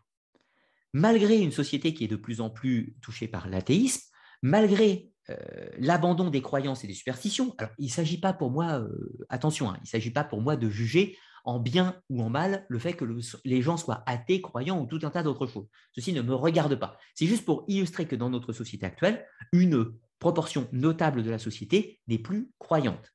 Et donc, de ce fait, ces gens, malgré cela, ont conservé dans une certaine mesure une certaine forme de peur et d'angoisse face au monde souterrain. On le voit avec le cinéma qui fait recette avec cela, hein, avec euh, les films, la série de films The Descent, où des créatures souterraines vivraient dans les profondeurs de la Terre. Alors on n'est plus sur des démons ou des esprits ou des fées, là on est sur des créatures qui auraient survécu de façon étrange euh, sous la Terre. On a le film Catacombe, qui euh, n'est pas très bon d'ailleurs, mais qui présente un, un, aspect plus ésotérique, plus occulte, avec une quête alchimique, des sacrifices humains et tout un tas d'autres choses, ou encore récemment le film Souterrain, etc. Donc les souterrains attire toujours, véhicule toujours angoisse, fascination et développe l'imaginaire. Ceci n'a pas changé. Et le mieux pour véhiculer l'angoisse du monde souterrain, c'est bien sûr le maître de l'horreur, à savoir H.P. Lovecraft, qui a longuement, longuement disserté sur les mondes souterrains. Dans la plupart de ses œuvres, on va retrouver une cité en ruine, une cité oubliée qui se trouve dans les entrailles de la Terre. Je pense à la cité sans nom, je pense aux montagnes hallucinées, la cité interdite de Cthulhu, etc. Tout un tas, euh, tout un tas de lieux qui, chez Lovecraft, bien, bien évidemment, sont toujours des antres de l'horreur, où vivent des créatures millénaires, angoissantes, terrifiantes, euh, et qui sont le, monde souterrain et l'apanage des ténèbres dans la pensée de Lovecraft. Et je pense que c'est celui qui a le mieux défini la peur et l'angoisse du monde, euh, du monde, enfin l'angoisse de l'inframonde, en l'occurrence, dans une vision tout à fait négative chez Lovecraft, bien entendu. Voilà, alors nous avons fini cette, euh, première partie. Je vais prendre éventuellement euh, quelques questions, je vais voir s'il y en a sur le chat, avant d'entamer donc la deuxième partie de cette émission, où on va parler des types de souterrains avec de nombreux exemples qui, j'espère, vous captiveront. Alors, je remonte et je regarde s'il y a quelques questions qui ont été posées. N'hésitez pas à en poser d'autres hein, si vous en avez envie. Je vais en prendre quatre ou cinq. Par contre, si vous voulez me poser une question, pensez bien à écrire question avant de la poser. Cela me permettra de la retrouver plus facilement. Alors, et si vous l'avez déjà posée et que vous voyez que je ne la vois pas, n'hésitez pas à la reposer, bien entendu, euh, afin que je puisse y répondre. Alors, question de Victor52018. Euh, certains moines bouddhistes ont caché leurs parchemins sacrés dans des grottes. Ils voulaient les mettre à l'abri. Et penses-tu qu'il reste beaucoup de grottes à découvrir? Alors, ta question est très intéressante. C'est intéressant parce que déjà, je n'avais pas prévu de parler de ce sujet. Donc, euh, comme quoi, euh, vos idées sont enrichissantes pour, pour nous tous. Il existe dans de nombreuses traditions des moments où, pour X raisons, on ressent le besoin de cacher quelque chose. Ça peut être des possessions bassement matérielles, de l'or, de l'argent, des trésors, des objets, des pierres précieuses, mais cela peut être également des documents.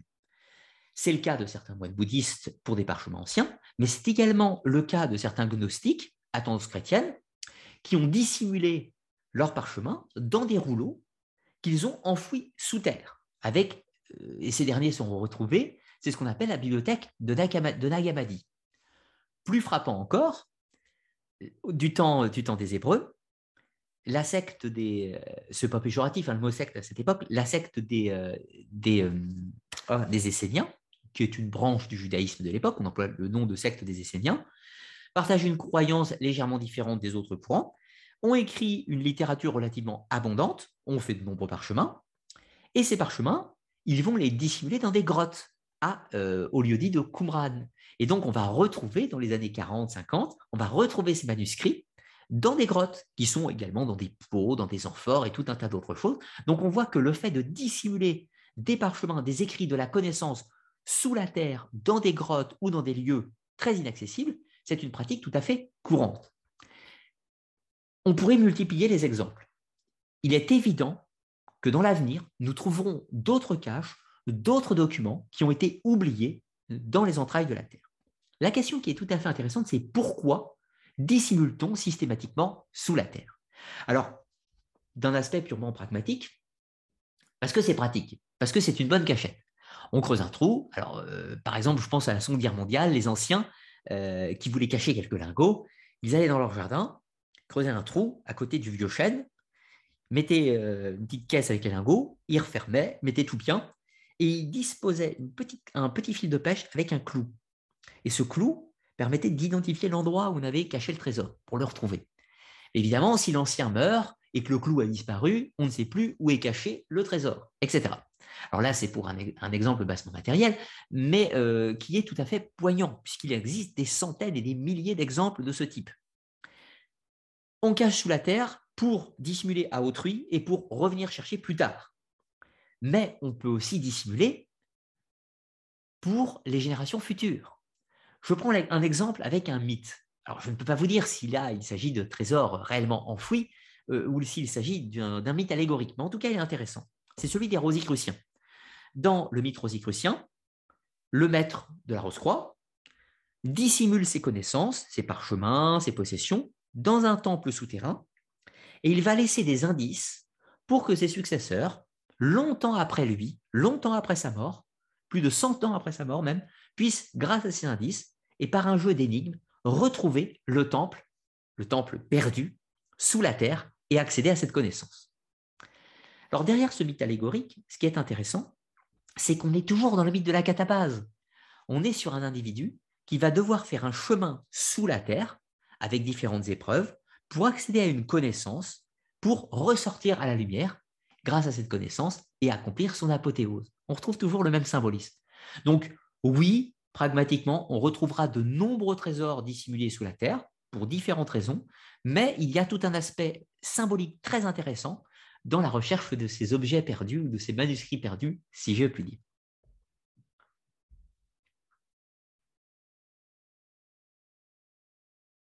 Alors, y a-t-il d'autres questions? Alors, alors, alors. Merci pour vos nombreux messages, hein, que je n'ai pas forcément le temps de, euh, de, répondre à, de, de, répondre à tous vos messages. Bien sûr, je peux prendre uniquement les questions, bien sûr. mais le cœur y est. Euh, question rapide de Nicolas Dubois. Question quel est votre nom? Mon nom, euh, mon nom, donc le nom de ma chaîne c'est Arcana, les mystères du monde, et mon nom à moi c'est Ludovic Richer. Donc Ludovic Richer, je suis le créateur de cette chaîne, l'animateur, et également auteur, pour ceux qui euh, ne le sauraient pas. J'ai écrit un premier, un premier livre qui est sorti il y a un an, en fait, son anniversaire d'ailleurs, qui est sorti il y a un an et quelques jours, et vous trouverez le lien dans la description. Et je suis également conférencier, puisqu'il m'arrive de donner des conférences, parfois en réel. Question de Sibo Serra. Euh, bonsoir avant tout. Que représente la Moria et tous les événements qui s'y produisent dans le Seigneur des Anneaux, Gandalf en partant étant le lieu le plus effrayant du monde. Mais en fait, dans, euh, dans l'œuvre de Tolkien, donc pour ceux qui ne connaissent pas, mais j'imagine que tout le monde connaît, la Moria, c'est un ancien territoire des nains, euh, où ils ont établi des mines et tout un royaume, ils ont creusé la terre, établi des palais souterrains, toute une cité souterraine, etc. Un peu comme des Renkuyu, hein. c'est un lieu immense sous la terre.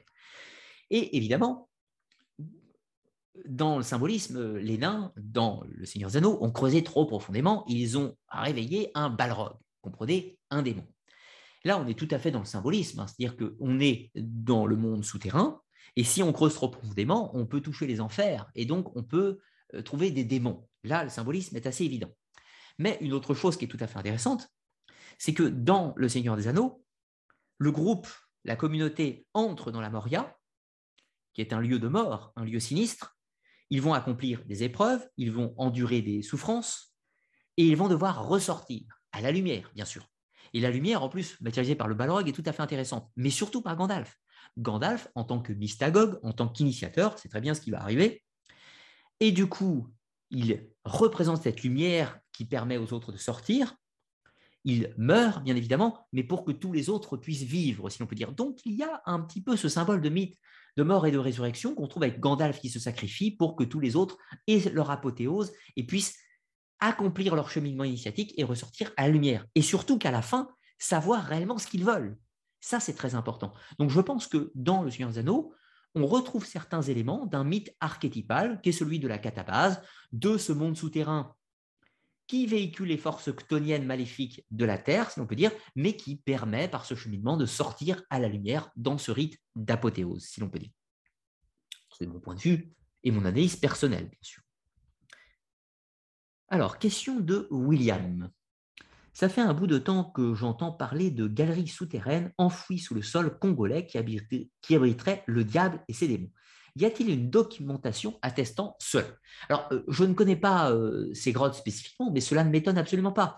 Je parle beaucoup de la France et des souterrains que soit j'ai visités, soit qui sont dans mon environnement proche parce que je les connais, mais euh, ceux que j'ai étudiés ailleurs sur la planète traduisent exactement le même symbolisme. Donc, cela ne m'étonne absolument pas qu'au Congo, il y ait des cavités souterraines diverses et variées, naturelles ou artificielles d'ailleurs, qui, dans le légendaire local, abritent le diable et qui, dans des temps plus anciens, abritaient des esprits, euh, des esprits, euh, par exemple, des, des, orishas, dans le, cadre, euh, dans le cadre du vaudou haïtien, ou de la santeria, hein, si vous voulez.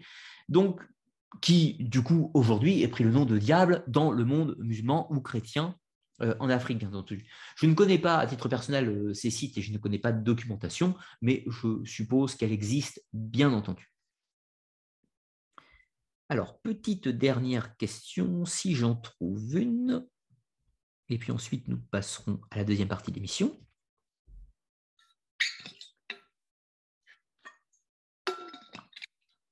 Question de Vincent Dulot. As-tu des mots à dire sur la présence éventuelle des chrétiens des premiers siècles cachés dans des catacombes ou alors est-ce une affabulation inventée par les chrétiens de tout temps? Eh bien, en fait, on va en parler euh, un tout petit peu après.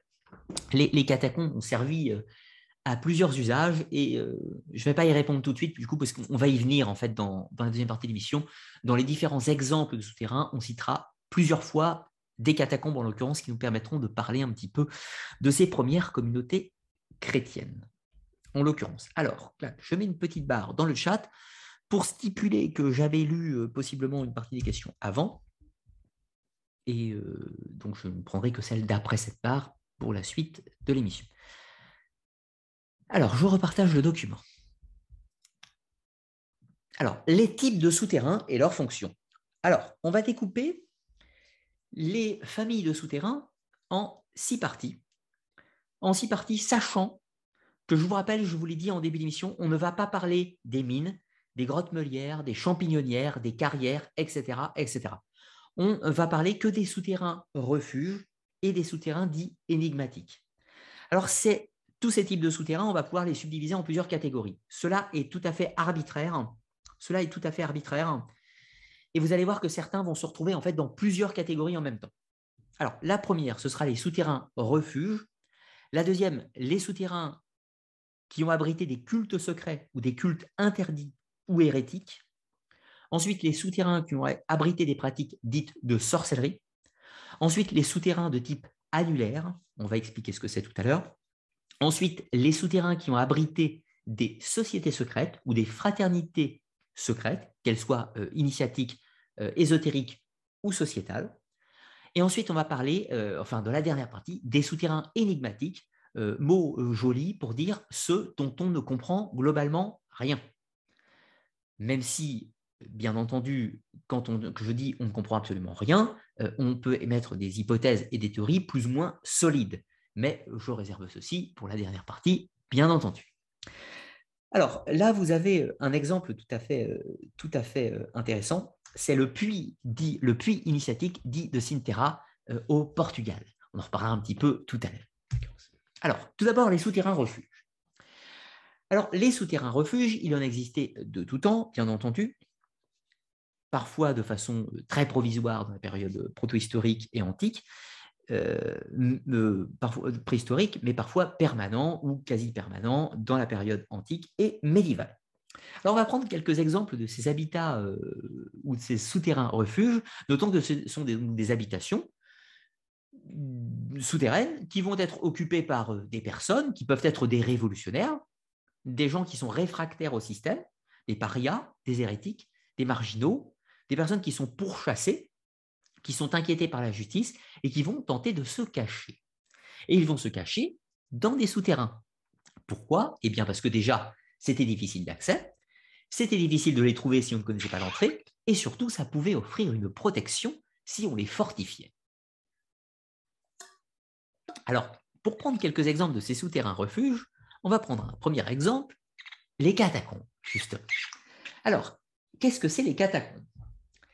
Catacombes, comme catabase, qui veut dire voyage vers le monde des morts, si l'on peut dire, ce sont des endroits où les chrétiens des premiers siècles ont enterré leurs morts, mais ont également eu des pratiques cultuelles. Alors, précisons un petit peu tout ça. Lors des deux, voire trois premiers siècles de notre ère, le christianisme est apparu, sous plusieurs formes, bien entendu, et dans un premier temps, ils seront inquiétés par les autorités romaines et par d'autres autorités dans le monde où ils étaient, peu importe. Surtout romaines, puisque globalement, le christianisme est apparu dans le giron de l'Empire romain. Mais au début, euh, ils sont considérés comme des sorciers, comme des hérétiques, comme tout un tas de choses par rapport au culte païen. Donc, ils sont pourchassés. Donc, évidemment, quand ils sont pourchassés relativement violemment, notamment sous Dioclétien, les chrétiens vont tenter de trouver refuge dans des endroits isolés et notamment dans des endroits souterrains. Alors, euh, en Cappadoce, ils vont trouver euh, refuge dans les cités souterraines de Cappadoce, bien entendu, mais lorsqu'il n'y a pas ces cités souterraines, ils vont se réfugier dans des souterrains qu'ils ont creusés eux-mêmes ou qu'ils existaient préalablement, qu'on appelle des catacombes. On les appelle des catacombes puisque aujourd'hui, ce sont des lieux où on trouve des vestiges de sépultures des chrétiens. Donc on sait que les chrétiens les utilisaient tout d'abord, mais on retrouve en plus un usage funéraire. Notons un autre point tout à fait essentiel. En réalité, ces catacombes étaient parfois utilisées préalablement par les Romains eux-mêmes, sous le nom d'hypogées. Pourquoi? Parce que les Romains pratiquaient alternativement parfois la crémation ou l'incinération et enterraient leurs morts dans des euh, sépultures souterraines qu'on appelle des hypogées. Eh bien, les chrétiens vont parfois utiliser ces hypogées pour enterrer leurs morts comme les autres Romains, mais ils vont s'y réunir puisque ce sont des lieux discrets afin d'y accomplir des rites. Comprenez des rites, la messe, pour faire simple, ou du moins les prototypes de la messe, à cette époque. Donc, il y a eu des activités cultuelles des chrétiens dans les souterrains, dans certains cas, mais pas de façon systématique, bien sûr. Alors là, vous avez un exemple de catacombes sur l'île de Malte, les catacombes dites de Saint-Paul, où on va trouver donc de nombreuses tombes euh, romaines, mais chrétiennes, bien entendu, où on peut suspecter des activités rituelles des premiers chrétiens. Et puis après, ce sera euh, un lieu, euh, un lieu d'enfouissement, une nécropole des chrétiens par la suite, bien évidemment, lorsque la religion est devenue majoritaire. J'ai eu la chance de visiter ce site en 2014, en l'occurrence, qui est tout à fait magistral. Alors là, vous avez un deuxième exemple qui est totalement différent. C'est celui du château de Brézé en Maine-et-Loire. Alors pourquoi c'est totalement différent? Eh bien parce que là, ce ne sont ni des parias, ni des hérétiques, ni des réfractaires, ni les marginaux qui vont euh, se réfugier. Ce sont des gens tout à fait, euh, normaux, si, je puis dire, qui vont habiter dans un château souterrain. Ah. Alors, le château de Brézé euh, est tout d'abord une demeure médiévale qui va être remaniée à la Renaissance, etc. Tout ça, mais il a la particularité de disposer d'un autre château, si l'on peut dire, qui se trouve sous la terre avec des galeries, des salles et toute une société qui pouvait vivre intégralement sous la terre. Alors, on compte qu'il y a eu à peu près entre 500 et 1000 habitants qui ont pu habiter de façon périodique, bien entendu, dans ce château souterrain de Brézé. Ce qui est important, c'est que ce dernier pouvait être évidemment un lieu de refuge, de protection en cas d'attaque du château. On pouvait faire réfugier la population environnante sous, euh, qui, enfin, le, châtelain devait, avait pour rôle de protection envers la population. Donc, en cas d'attaque, excusez-moi, en cas d'attaque, la population pouvait se réfugier dans le château de Brézé, dans ce château souterrain notamment. Mais on peut y attester également un aspect de vie permanente. Pourquoi? Parce qu'il y a toutes les infrastructures qui attestent d'un usage absolument permanent de ces installations un petit peu comme à Derinkuyu en Turquie. Donc vous voyez que les souterrains refuges pouvaient tout à fait être de véritables habitations, si l'on peut dire. Alors, autre cas, cette fois-ci en Ariège, on a la Spoulgas de Bouillade. Alors, la Spoulgas de Bouillade, c'est une sorte de grotte fortifiée, alors naturelle, qui a été retravaillée par l'homme et qui a servi de refuge à des époques variables. Alors, on suspecte que les Cathares euh, les aient utilisés pendant la période 12, 13, 14e siècle pour se réfugier lorsqu'ils étaient inquiétés par la croisade et par l'Inquisition. Alors ce sont des souterrains, même s'ils sont à flanc de montagne. Alors ils sont difficilement visibles depuis euh, les routes, si je puis dire. Ils sont creusés dans les parois de la montagne, ils sont fortifiés avec des murs afin de rendre difficile leur accès et de se défendre en cas d'attaque, bien entendu et il en existe des centaines dans l'Ariège. Celle-ci, en l'occurrence, aurait été utilisée par les Cathares, en l'occurrence, et sera surtout utilisée plus tard par les protestants, quelques siècles plus tard, qui, de la même façon, vont trouver refuge dans ces cavités pour échapper au pouvoir en place. Donc, ce sont des souterrains refuges par des marginaux euh, qui cherchaient à, échapper aux autorités locales et à survivre, bien entendu. Alors, dernier exemple, la cité souterraine de Naour. Alors, cité souterraine de Naour, une ville sous terre, encore une fois, avec de nombreux conduits souterrains sous toute la ville.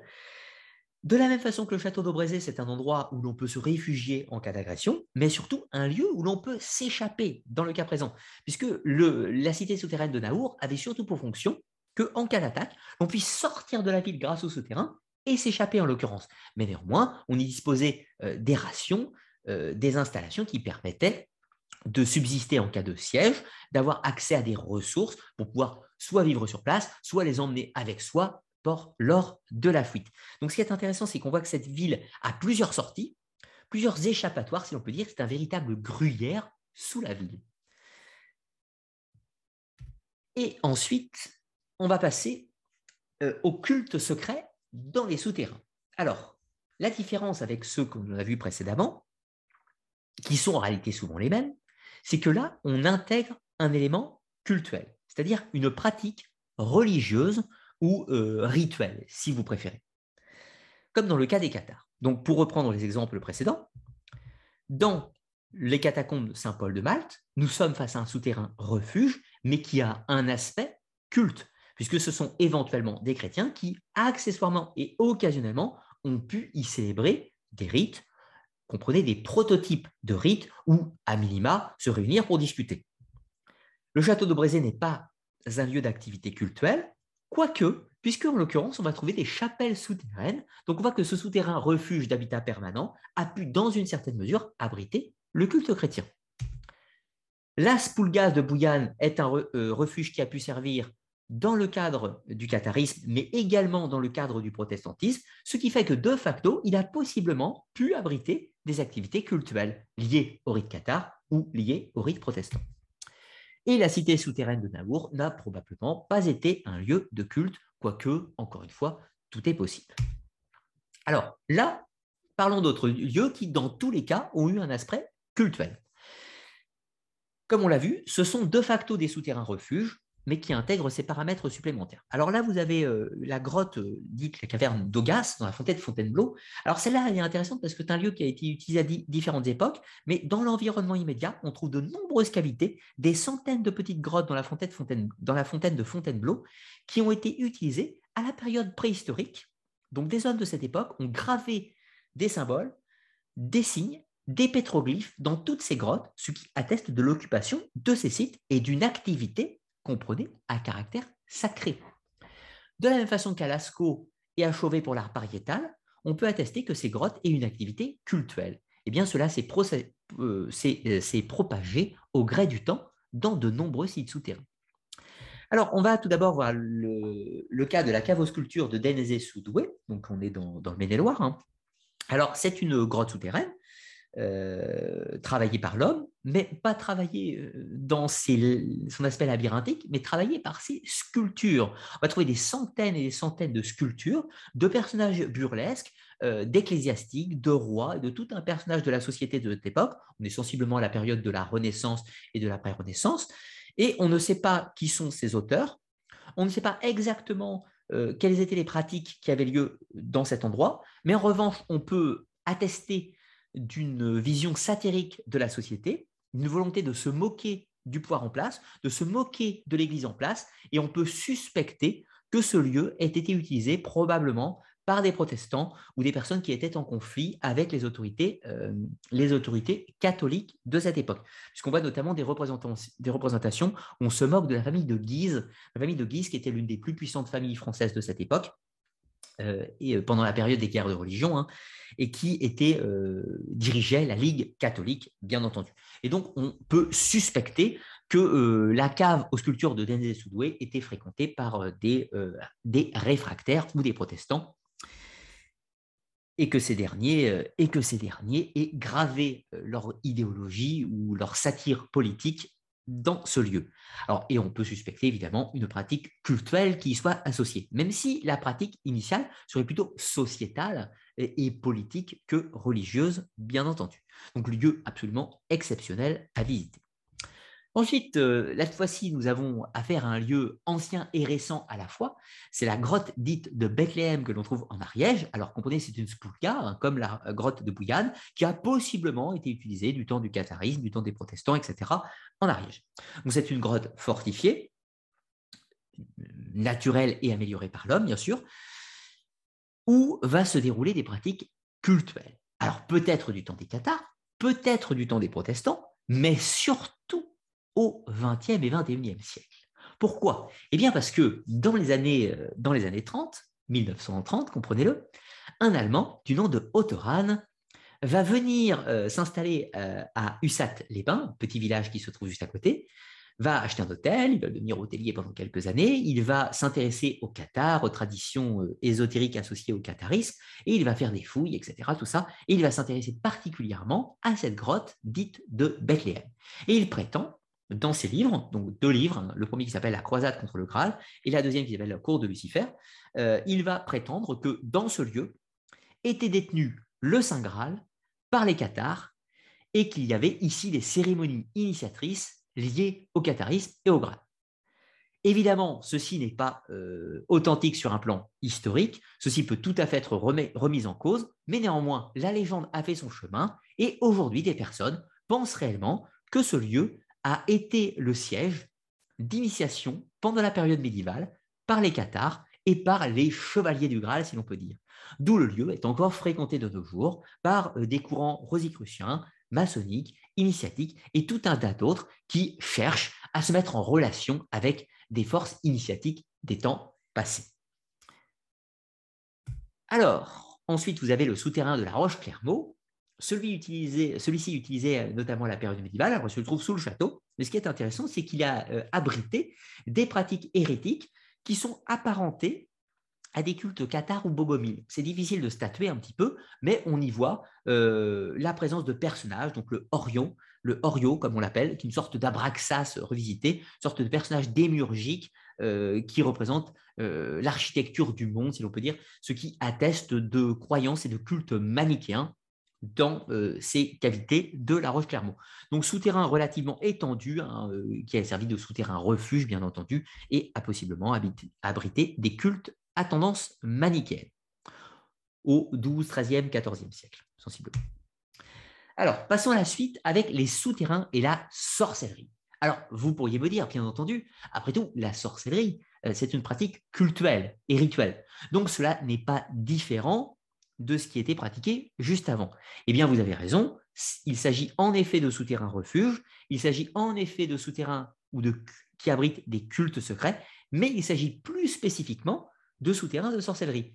Donc, vous comprenez que dans que dans la grande famille des souterrains refuges, on a une plus petite catégorie des souterrains cultuels, et dans ceci, on a une plus petite catégorie encore des souterrains qui ont euh, eu des pratiques de sorcellerie.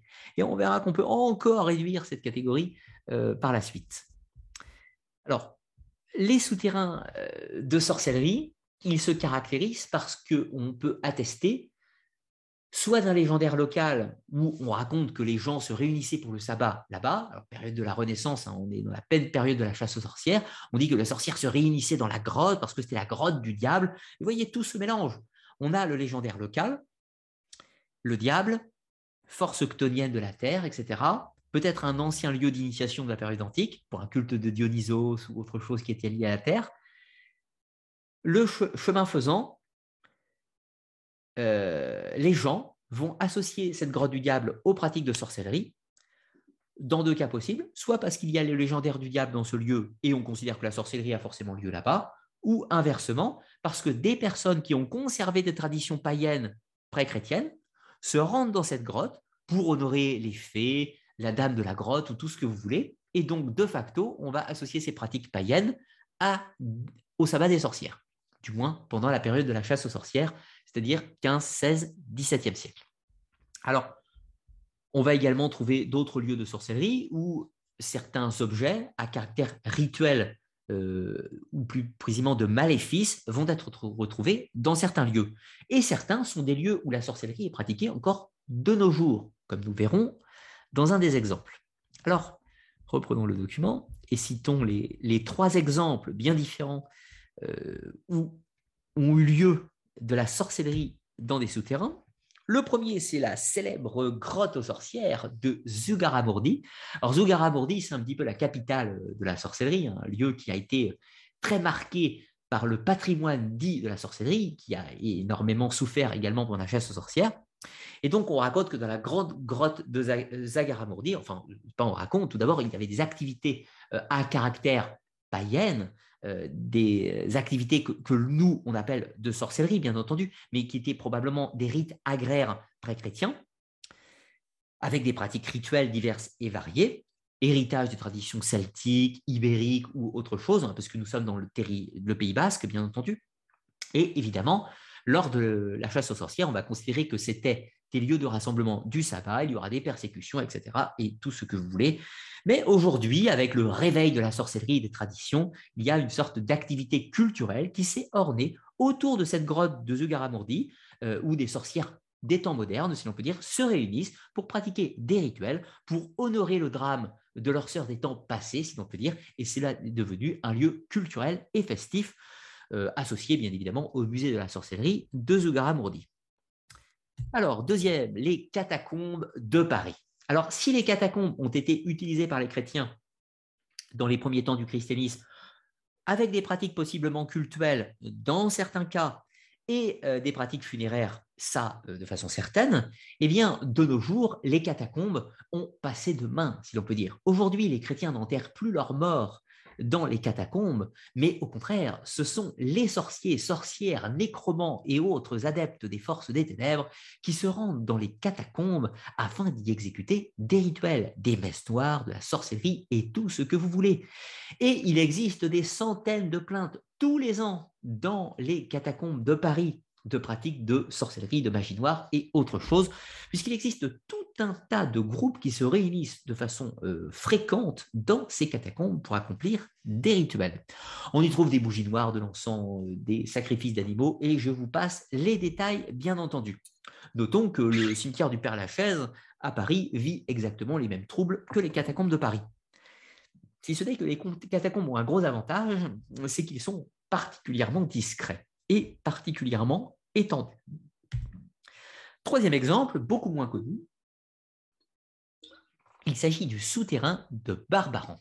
Alors, le souterrain de Barbaran, aussi appelé le pressoir, est une petite cavité souterraine qu'il faut rentrer par un puits vertical très étroit. Et ensuite, vous avez un souterrain où on ne peut pas vraiment se tenir debout et des toutes petites pièces. Mais ce qui est très intéressant, c'est qu'au milieu du 19e siècle, un homme a vécu euh, dans une petite maison pas très loin du souterrain et se rendait la nuit dans son souterrain pour y avoir des pratiques, euh, des pratiques cultuelles, mais de sorcellerie. Alors comment on sait que c'était des pratiques de sorcellerie? Eh bien tout d'abord parce que les enquêtes sur ce personnage euh, ont révélé que la tradition faisait de ce personnage un sorcier. On disait que c'était un quelqu'un qui avait le volt, c'est-à-dire qu'il pouvait lancer le mauvais œil, qu'il pouvait lancer des malédictions par le, mauvais œil ou par des poupées enchantées. Donc ça, c'était la tradition du village. On disait qu'il pouvait maudire de différentes façons. Mais lorsque ce souterrain du pressoir a été exploré, bien après la mort du prétendu sorcier, eh bien, on a découvert à l'intérieur des petites statuettes votives qui sont ce qu'on appelle des voultes, des statuettes de malédiction, ce que vous vous appelez par exemple parfois des poupées vaudou ou des dagides ou encore des voultes. Donc, ce qui atteste d'une pratique de sorcellerie par le prétendu sorcier. Donc, plus petit, lieu de sorcellerie à usage personnel, si l'on peut dire. Alors, en allant un petit peu plus loin, vous avez les souterrains annulaires. Alors, les souterrains annulaires, ce sont les souterrains composés d'un goulot d'étranglement, c'est-à-dire d'une petite entrée où il faut se tortiller euh, et se glisser à l'intérieur en se contorsionnant, ce qui fait qu'il faut être en confiance, si je puis dire. Alors moi, euh, je n'ai fait de la spéléologie qu'une seule fois dans ma vie. C'était une très bonne expérience, mais je n'ai pas eu affaire à des goulots d'étranglement mais je ne sais pas si à l'époque je les aurais passés. Aujourd'hui, je le ferais sans aucun doute. Mais hum, à l'époque, j'aurais eu des doutes probablement. Parce que lorsqu'on rentre dans un goulot d'étranglement d'un souterrain, on ne sait jamais vraiment si on pourra ressortir, si vous voyez l'idée. Donc, les souterrains annulaires sont composés d'un goulot d'étranglement et d'un ou plusieurs couloirs qui vont former un cercle. Donc, vous comprenez, il y a une entrée et on va avoir un chemin circulaire. Et ce chemin circulaire va vous ramener à votre point d'origine. Parfois, le cercle n'est pas parfait. Parfois, il y a tout un tas d'angles, si j'en puis dire. Parfois, il y a deux entrées à l'anneau. Parfois, il y a plusieurs anneaux connectés entre eux. Mais dans tous les cas, il y a un anneau. C'est fondamental. C'est ce qui caractérise le terrain annulaire avec le goulot d'étranglement, bien entendu. Je repartage le document. Et ce qui est tout à fait important, c'est que dans les exemples que je vous ai pris préalablement, il n'y a aucun souterrain annulaire, sauf le dernier, le souterrain de Barbaran. Qu'est-ce que ça veut nous dire? Ça veut nous dire très probablement que ce n'est pas le prétendu sorcier de Barbaran qui a creusé le souterrain, mais ce dernier l'a réemployé, mais que celui-ci existait préalablement. Alors, les souterrains annulaires, il en existe des centaines et des centaines et on ne sait pas vraiment à quoi ils servent, ou du moins nous n'avons pas de certitude absolue. En revanche, on peut déceler quelques éléments via l'anthropologie et la comparaison des archétypes. Ce qui est important, c'est qu'en France, il se caractérise plutôt dans la région des montagnes bourbonnaises, c'est-à-dire un peu l'Auvergne par là-bas, et également dans le Bocage, c'est-à-dire le nord des Deux-Sèvres. C'est là qu'on va trouver la majorité des souterrains annulaires. Premier exemple, euh, les souterrains de la montagne bourbonnaise. Vous avez trois exemples d'entrées avec euh, ces, goulots d'étranglement hein, qu'on ne voit pas sur les images, bien évidemment, et ces euh, cheminements de façon circulaire, voilà, que vous pouvez retrouver en source après la vidéo, bien entendu. Ensuite, vous avez trouvé le terrain annulaire du Pin dans les Deux-Sèvres, au Bocage, près de Cerizet, où là, vous avez plusieurs entrées qui mènent à un cercle qui les relie toutes, si je puis dire, avec la particularité que ce souterrain annulaire se trouve sous une église. Donc, ce qui permet également de mettre en évidence que certains lieux de culte chrétien se sont disposés sur d'anciens sanctuaires païens, et qui permet de comprendre que ce souterrain annulaire date d'avant le christianisme, ou du moins d'avant le IIIe siècle avant Jésus-Christ, dans ce cas présent. Alors, à quoi ont pu servir les souterrains annulaires? Dans de nombreuses cultures, on retrouve un archétype lors des rites de passage. Alors les rites de passage, c'est par exemple les rites de passage à la puberté, ou les rites d'initiation dans diverses sociétés secrètes ou initiations, ou traditions, où l'individu va devoir passer, franchir quelque chose. Par exemple, il doit franchir un trou dans la terre, ressortir dans un autre trou un peu plus loin. Parfois, c'est une grosse pierre qui est creuse, il y a un trou dans la pierre, et on doit franchir, on doit traverser cette pierre avec son corps trouver des traditions dans le sud de l'Italie, dans les Pouilles, on a encore, on faisait passer les enfants dans des grosses pierres mégalithiques. Parfois, on a des traditions où euh, on prend un arbre, on le fend en deux au milieu, on l'ouvre, on fait passer les enfants. une fois que les enfants sont passés, on referme, on, re, on reficelle l'arbre pour qu'il retrouve sa forme. Et on a ce qu'on appelle un rite de traversée eh bien, il est probable qu'avec les souterrains annulaires, on ait la même chose. On se retrouve avec ce goulot d'étranglement, on doit franchir, passer au travers de quelque chose et accomplir un cheminement pour ressortir. Du coup, en reprenant tous les éléments, les rites de passage, avec ces rites de catabase, de mort et de résurrection, on doit mourir symboliquement en s'avançant dans les profondeurs de la terre pour ressortir à la lumière et donc acquérir l'apothéose, eh bien, je pense que dans les souterrains annulaires, nous sommes tout à fait face à cette pratique cultuelle. On doit, dans le cadre d'un rite initiatique, franchir le goulot d'étranglement, avoir le courage de dans les profondeurs de la terre, dans les enfers, l'inframonde, le mythe de Catabase, accomplir le périple et ressortir, ressusciter sous la forme d'un nouvel homme, accomplir son apothéose lors de ce, périple, lorsque l'on a des petites pièces qui sont disposées dans, le cercle annulaire, eh bien, on peut suspecter que ce sont des lieux, d'endroits, où on va tenter d'entrer en communication soit avec la manne des ancêtres, soit les esprits des morts, soit la déesse Perséphone, soit le dieu Dionysos Agrius dans les mythes grecs, etc., tout ce que vous voulez. Mais dans tous les cas, on est sur un processus de catabase avec tentative d'entrer en contact d'une façon directe ou indirecte avec l'au-delà et plus précisément l'inframonde. C'est ce qui ressort de toutes les analyses anthropologiques sur les souterrains annulaires. Mais allons un petit peu plus loin avec cette fois-ci les sociétés secrètes. Alors, euh, d'abord, qu'est-ce qu'on entend par société secrète? Alors là, vous avez une gravure euh, de rite de franc-maçon du 19e siècle. Alors, la franc-maçonnerie est une société secrète. Certaines sociétés rosicruciennes sont des sociétés secrètes. Certaines sociétés martinistes sont des sociétés secrètes, mais euh, les triades chinoises sont une société secrète, etc. Il existe tout un tas de sociétés secrètes, bien entendu. Certaines à caractère ésotérique et certaines à caractère purement social, politique ou autre. Cela va dépendre des sociétés. Mais, quelle que soit la nature des sociétés, certaines vont trouver refuge dans des souterrains. Alors, pourquoi elles trouvent tout d'abord refuge dans des souterrains? Eh bien, parce que à certaines époques, une société ou une autre pouvait être pourchassée par le pouvoir en place. Par exemple, la franc-maçonnerie, lors de la Révolution française, et malgré tous les récits habituels qui disent que les francs-maçons sont responsables de la Révolution française, eh bien, c'est peut-être le cas dans une certaine mesure, puisque certains francs-maçons étaient des révolutionnaires, mais d'autres francs-maçons étaient anti-révolutionnaires, et de ce fait, euh, eh bien, une bonne partie des francs-maçons seront pourchassés lors de la Révolution française, et certains d'entre eux vont trouver refuge dans des souterrains pour accomplir leurs activités rituelles.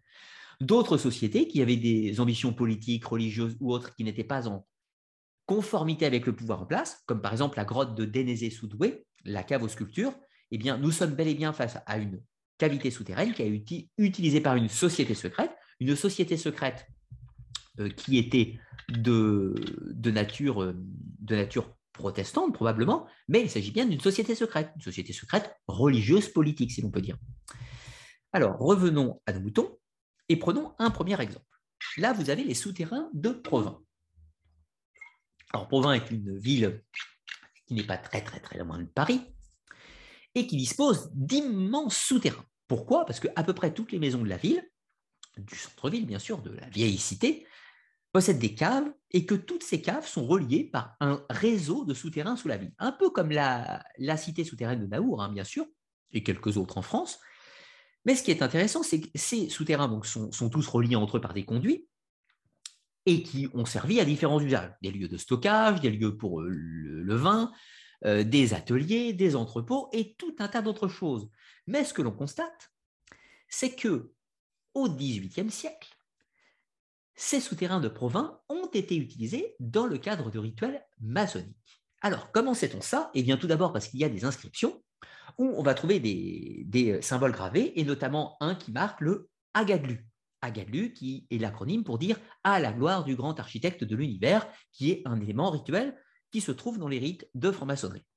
On va également trouver une pièce qui semble avoir été peinte en noir ou noircie et qui pourrait correspondre à ce que les francs-maçons appellent le cabinet de réflexion, une pièce où ils vont isoler euh, les novices avant les cérémonies rituelles.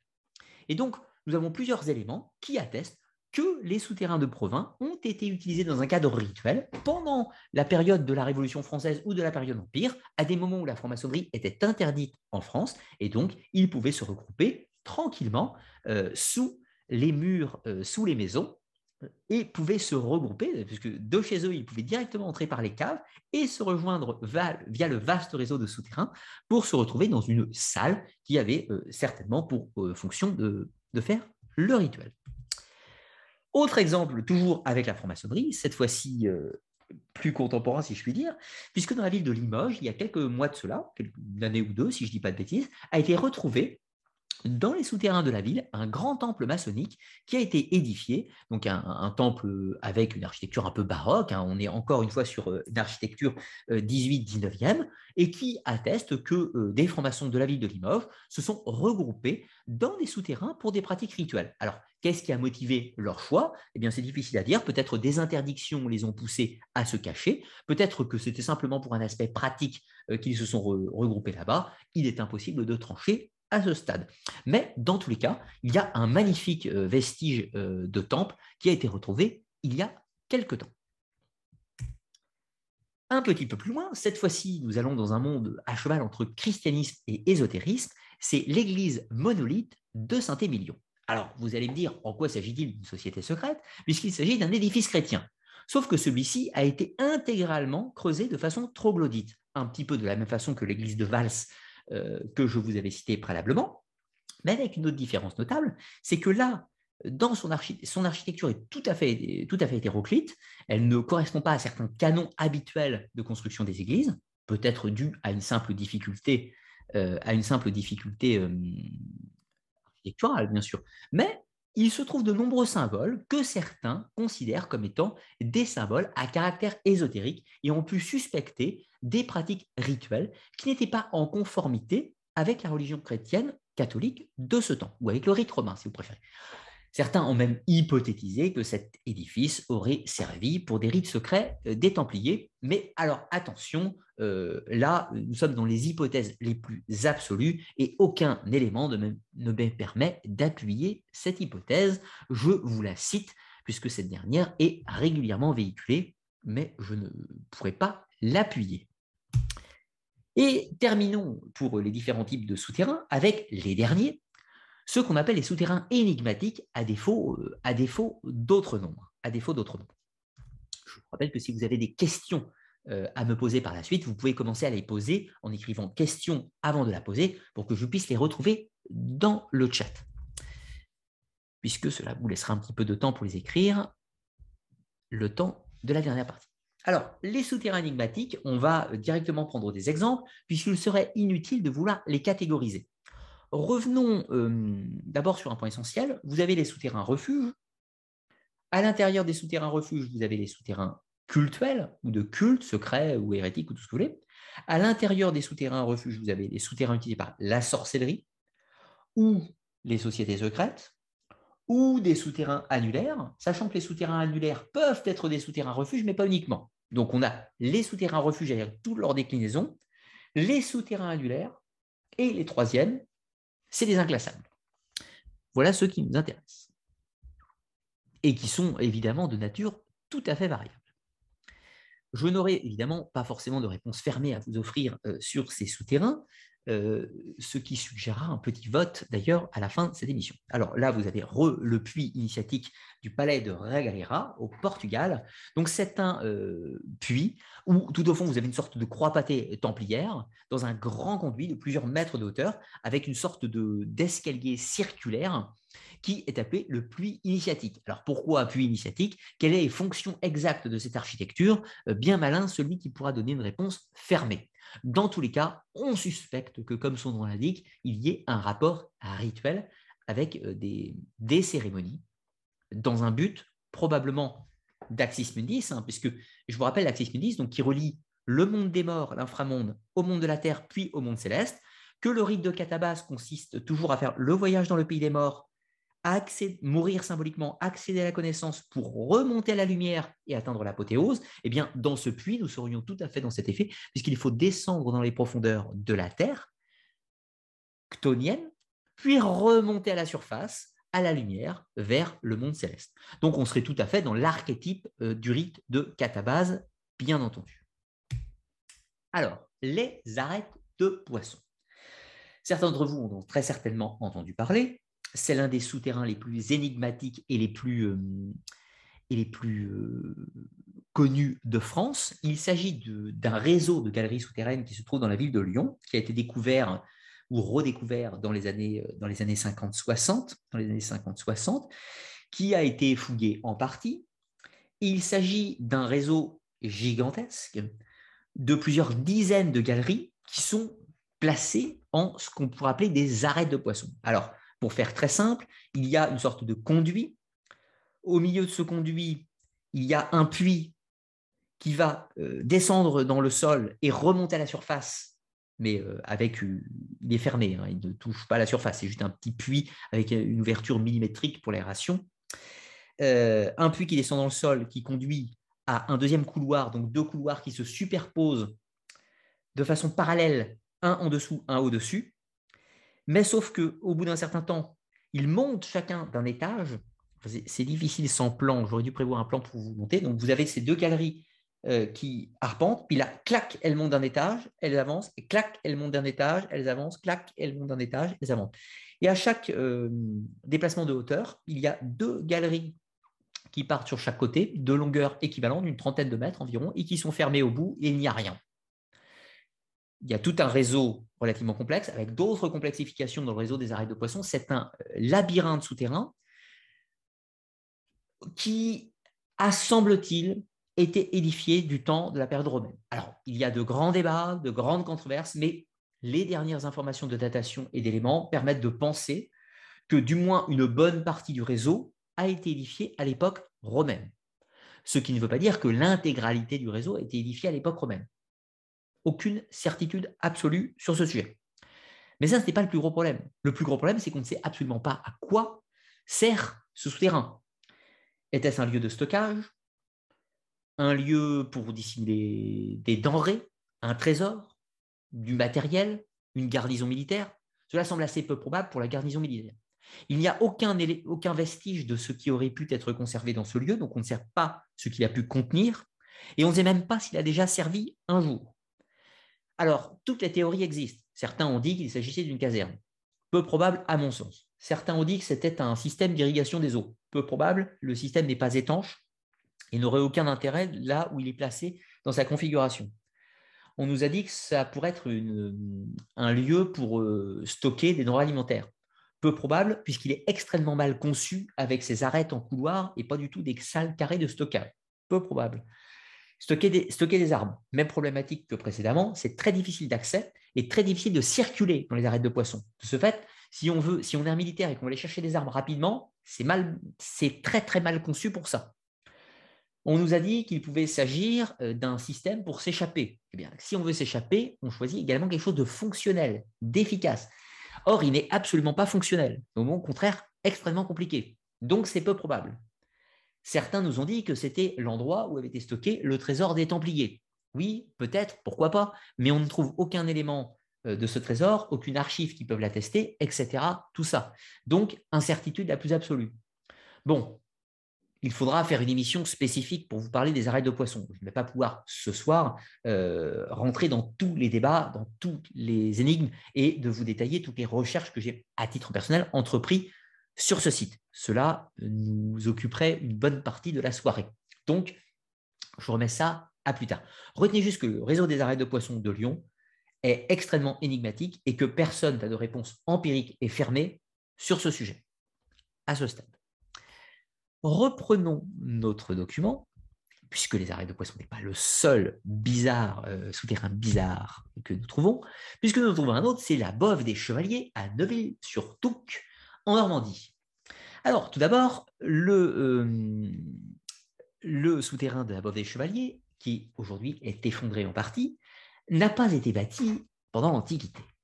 Il n'a pas été bâti par les Romains, il n'a pas été bâti par les Templiers, il n'a pas été bâti par les gens de la Renaissance, et il n'a pas non plus été bâti par les euh, protestants. Il a été bâti au XVIIIe siècle. Au XVIIIe siècle, il y a une véritable mode des souterrains. Il y a une véritable mode des souterrains euh, qui s'accompagne d'ailleurs d'une autre mode qui est tout à fait captivante, c'est l'époque où on aime les jardins à l'anglaise.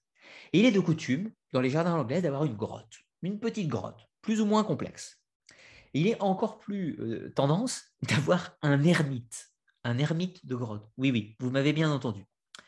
Il y a un métier au 19e siècle, euh, 18e siècle, pardon, qui s'appelle le métier d'ermite de jardin. Oui, les gens étaient payés pour ça. Les gens étaient payés pour être un ermite dans le jardin.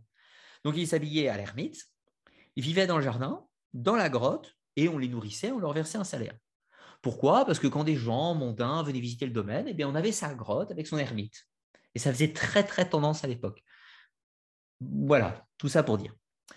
Pour revenir au sujet de notre émission, il y avait donc des grottes. Et certains ont voulu les rendre plus ou moins complexes. Et notamment une personne, dans le cas présent, celui de la Bove des Chevaliers. Il s'agit d'un réseau souterrain, une sorte d'église souterraine, si on peut dire, euh, qui forme une sorte de croix celtique, qui forme une sorte de croix celtique avec des pièces plus importantes, circulaires, d'autres carrés, où on pouvait disposer différents objets pour une pratique cultuelle. Il est hautement probable que ce site répondait à des impératifs euh, d'ordre ésotérique et initiatique, probablement en résonance au XVIIIe siècle avec les réseaux rosicruciens et maçonniques de l'époque. Mais là, nous sommes dans l'hypothèse. Je ne peux pas vous le confirmer. Peut-être y avait-il aussi un ermite qui vivait dans ce souterrain. Ça, je ne pourrais pas euh, vous le dire. Néanmoins, ce souterrain n'a pas livré tous ses secrets. Pour pouvoir euh, les avoir, il faudrait accéder aux archives, à des archives qui mentionnent ce lieu ou des rites qui s'y seraient déroulés.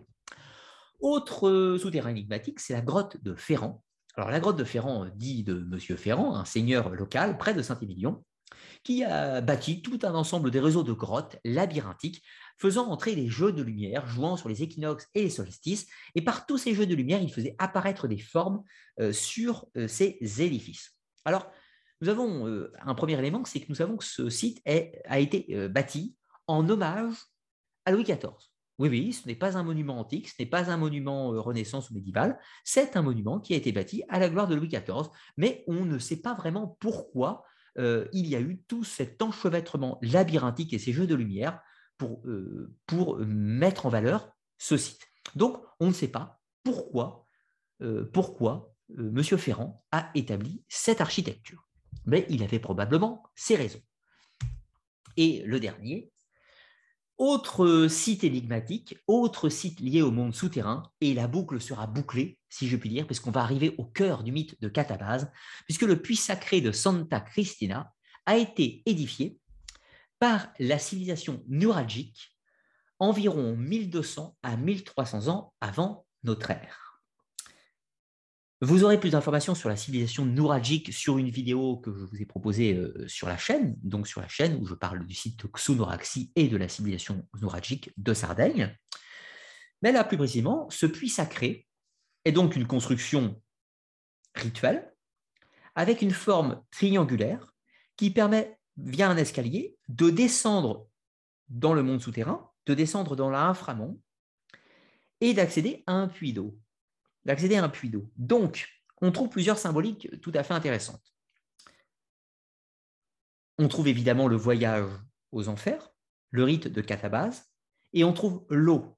L'eau a toujours été considérée comme un vecteur pour la divination, une frontière symbolique entre le monde des vivants et des morts, et donc un lieu de communication avec l'au-delà. Cette architecture me semble donc être une sorte de temple à caractère rituel où on tente, d'entrer en communication avec les forces de l'inframonde.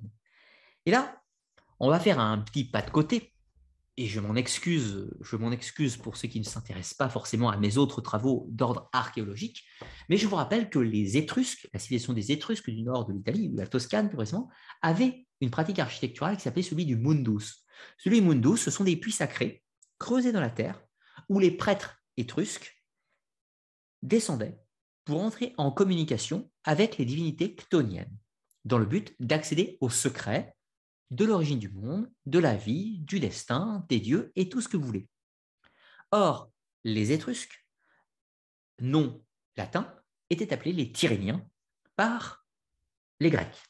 Or, il est intéressant de trouver une pratique relativement similaire dans la tradition étrusque tyrénienne, avec une tradition qui a existé 1200 à 1300 ans avant Jésus-Christ en Sardaigne, via le site de Santa Cristina et d'autres, puisque ce n'est pas un site unique. À mon sens, il s'agit de rites à caractère initiatique ou à minima de mise en relation avec la manne des ancêtres, les divinités des enfers, type Hadès, Perséphone, euh, mais avec leur nom adapté dans ces différentes civilisations. Nous en avons terminé pour, euh, pour cette émission ce soir. Je suis dans mes deux heures. Je suis très fier de moi pour réussir à respecter mon, mon time code. On va néanmoins prendre quelques petites, euh, quelques petites questions par la suite.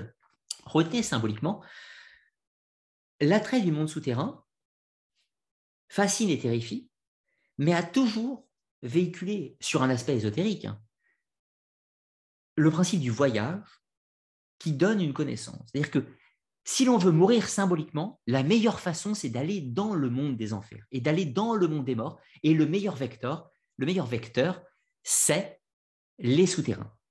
Dans les souterrains, on peut y rencontrer, peut-être via un mundus, un puits d'eau ou tout un tas d'autres choses, on peut y rencontrer les divinités infernales, les divinités ctoniennes. Ces dernières vont révéler les secrets, les mots magiques, et de ces mots magiques, on peut revenir à la lumière, revenir à la vie et atteindre l'apothéose, tel Héraclès ou Orphée ou Asclépios ou tout un tas d'autres. C'était du moins en partie le but rituel des cultes à mystères de l'Antiquité, et peut-être que ces derniers, dans une certaine mesure, ont utilisé le souterrain mais en fait, non, c'est vrai, puisque le culte de Mitra utilisait directement des temples souterrains, ce qui permet de boucler la boucle et d'illustrer que ces traditions sont très anciennes et subsistent encore euh, dans une certaine mesure dans les sociétés modernes. Alors, une petite euh, bibliographie, euh, une petite bibliographie, si vous voulez en savoir plus sur le monde enchanteur des souterrains. Tout d'abord, Jérôme Triolet et Laurent Triolet, deux frères, euh, deux spéléologues chevronnés, qui ont été ma principale source de réflexion pour, euh, cette émission, mais pas la seule néanmoins. Euh, je ne suis pas forcément d'accord avec toutes leurs conclusions sur certains sites, etc. Tout ça, mais néanmoins, ils ont visité de nombreux sites et ont collecté de nombreuses données d'autres livres également que vous pourrez euh, retrouver, et notamment ceux qui s'intéressent aux arêtes de poisson de Lyon. Vous pourrez lire l'excellent livre de Walid Nazim qui propose sa théorie. Alors, on peut ne pas être d'accord avec sa théorie, néanmoins, le travail d'archivage et de documentation qu'il a fait est tout à fait exceptionnel pour le site des euh, arêtes de poisson de Lyon. Après, ses conclusions lui sont propres, bien entendu, mais son travail euh, historique est néanmoins tout à fait pertinent un peu de Mircea Eliade, bien évidemment, pour tenter de comprendre tous ces archétypes, tous ces archétypes mythologiques. Une large liste de liens et sources web que vous ne pouvez bien évidemment pas lire à l'écran puisque c'est beaucoup trop petit, mais rassurez-vous, vous trouverez tout dans la description de cette vidéo. Si vous voulez euh, vous informer un petit peu plus sur certains sites ou autres, vous pourrez retrouver toutes ces informations. Alors, pour le moment, nous allons prendre les, prendre les questions. Et puis euh, après, je vous parlerai de l'Academia, euh, de l'Academia qui va sortir la semaine prochaine, la prochaine émission, et puis euh, un petit sondage, si je peux dire, que je vous demanderai en toute fin d'émission également. Alors, je vais reprendre le chat, remonter un petit peu. je vois qu'il y a eu beaucoup de messages supprimés. Merci au Bodo pour veiller à la bonne entente et à la bonne tenue de ce chat. Alors, y a-t-il des questions? Je n'en vois pas beaucoup. Question de Abderrahman euh, M. Question Comment savez-vous que les hommes préhistoriques croient à une déesse mère alors qu'il n'y a pas d'écriture? Alors, pour plusieurs raisons. La première est qu'on voit une sacralisation de, de la femme dans les sociétés préhistoriques, préhistoriques et proto-historiques. Certaines grottes, par exemple, d'art pariétal, mais même des grottes plus anciennes, notamment grotte de Brunicael, grotte de. Hum, ah, de Belcastel, euh, pas le Belcastel, grotte de. Ah Je vais la retrouver, c'est en arrière, je l'ai visité il y a quelques temps. Grotte de Beideya, voilà. On va trouver dans ces grottes des représentations du sexe féminin, ce qui suggère une sacralisation de l'acte féminin qui donne la vie. Et on voit une sacralisation de l'acte masculin avec des verges qui sont représentées de la même façon. Donc on voit que dans les temps archaïques, les gens ont sacralisé le pouvoir masculin et le pouvoir féminin. De là à y hypothétiser une divinité, nous n'en sommes pas forcément là, mais on en approche grandement.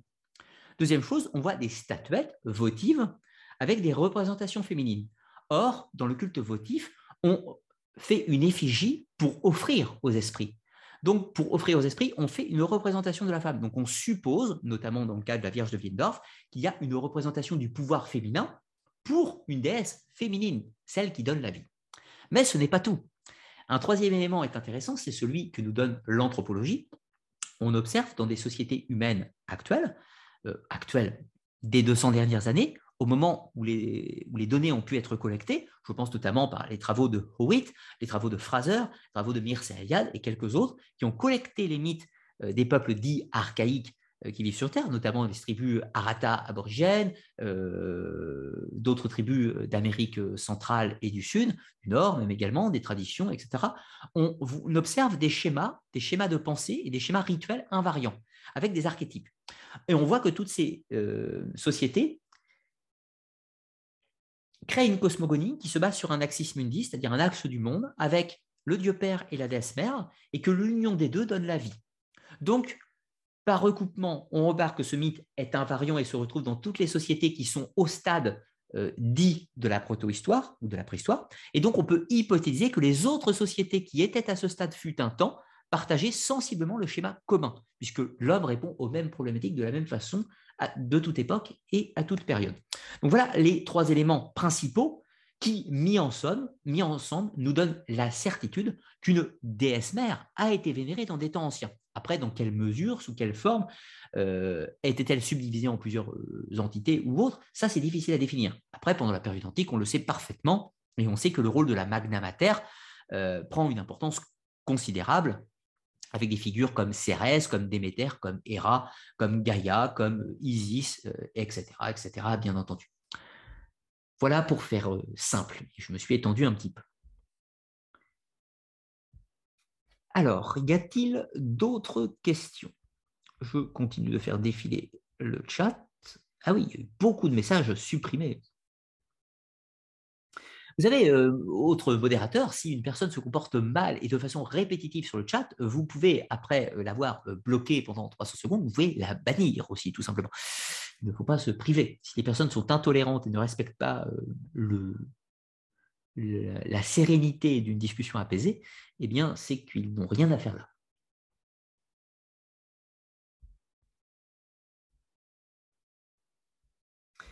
Alors, je ne vois pas beaucoup d'autres questions. Si ce n'est une, se trouve qui, se trouve tout en bas, eh bien, c'est pas grave. On va prendre celle-ci et on verra s'il y en a d'autres après.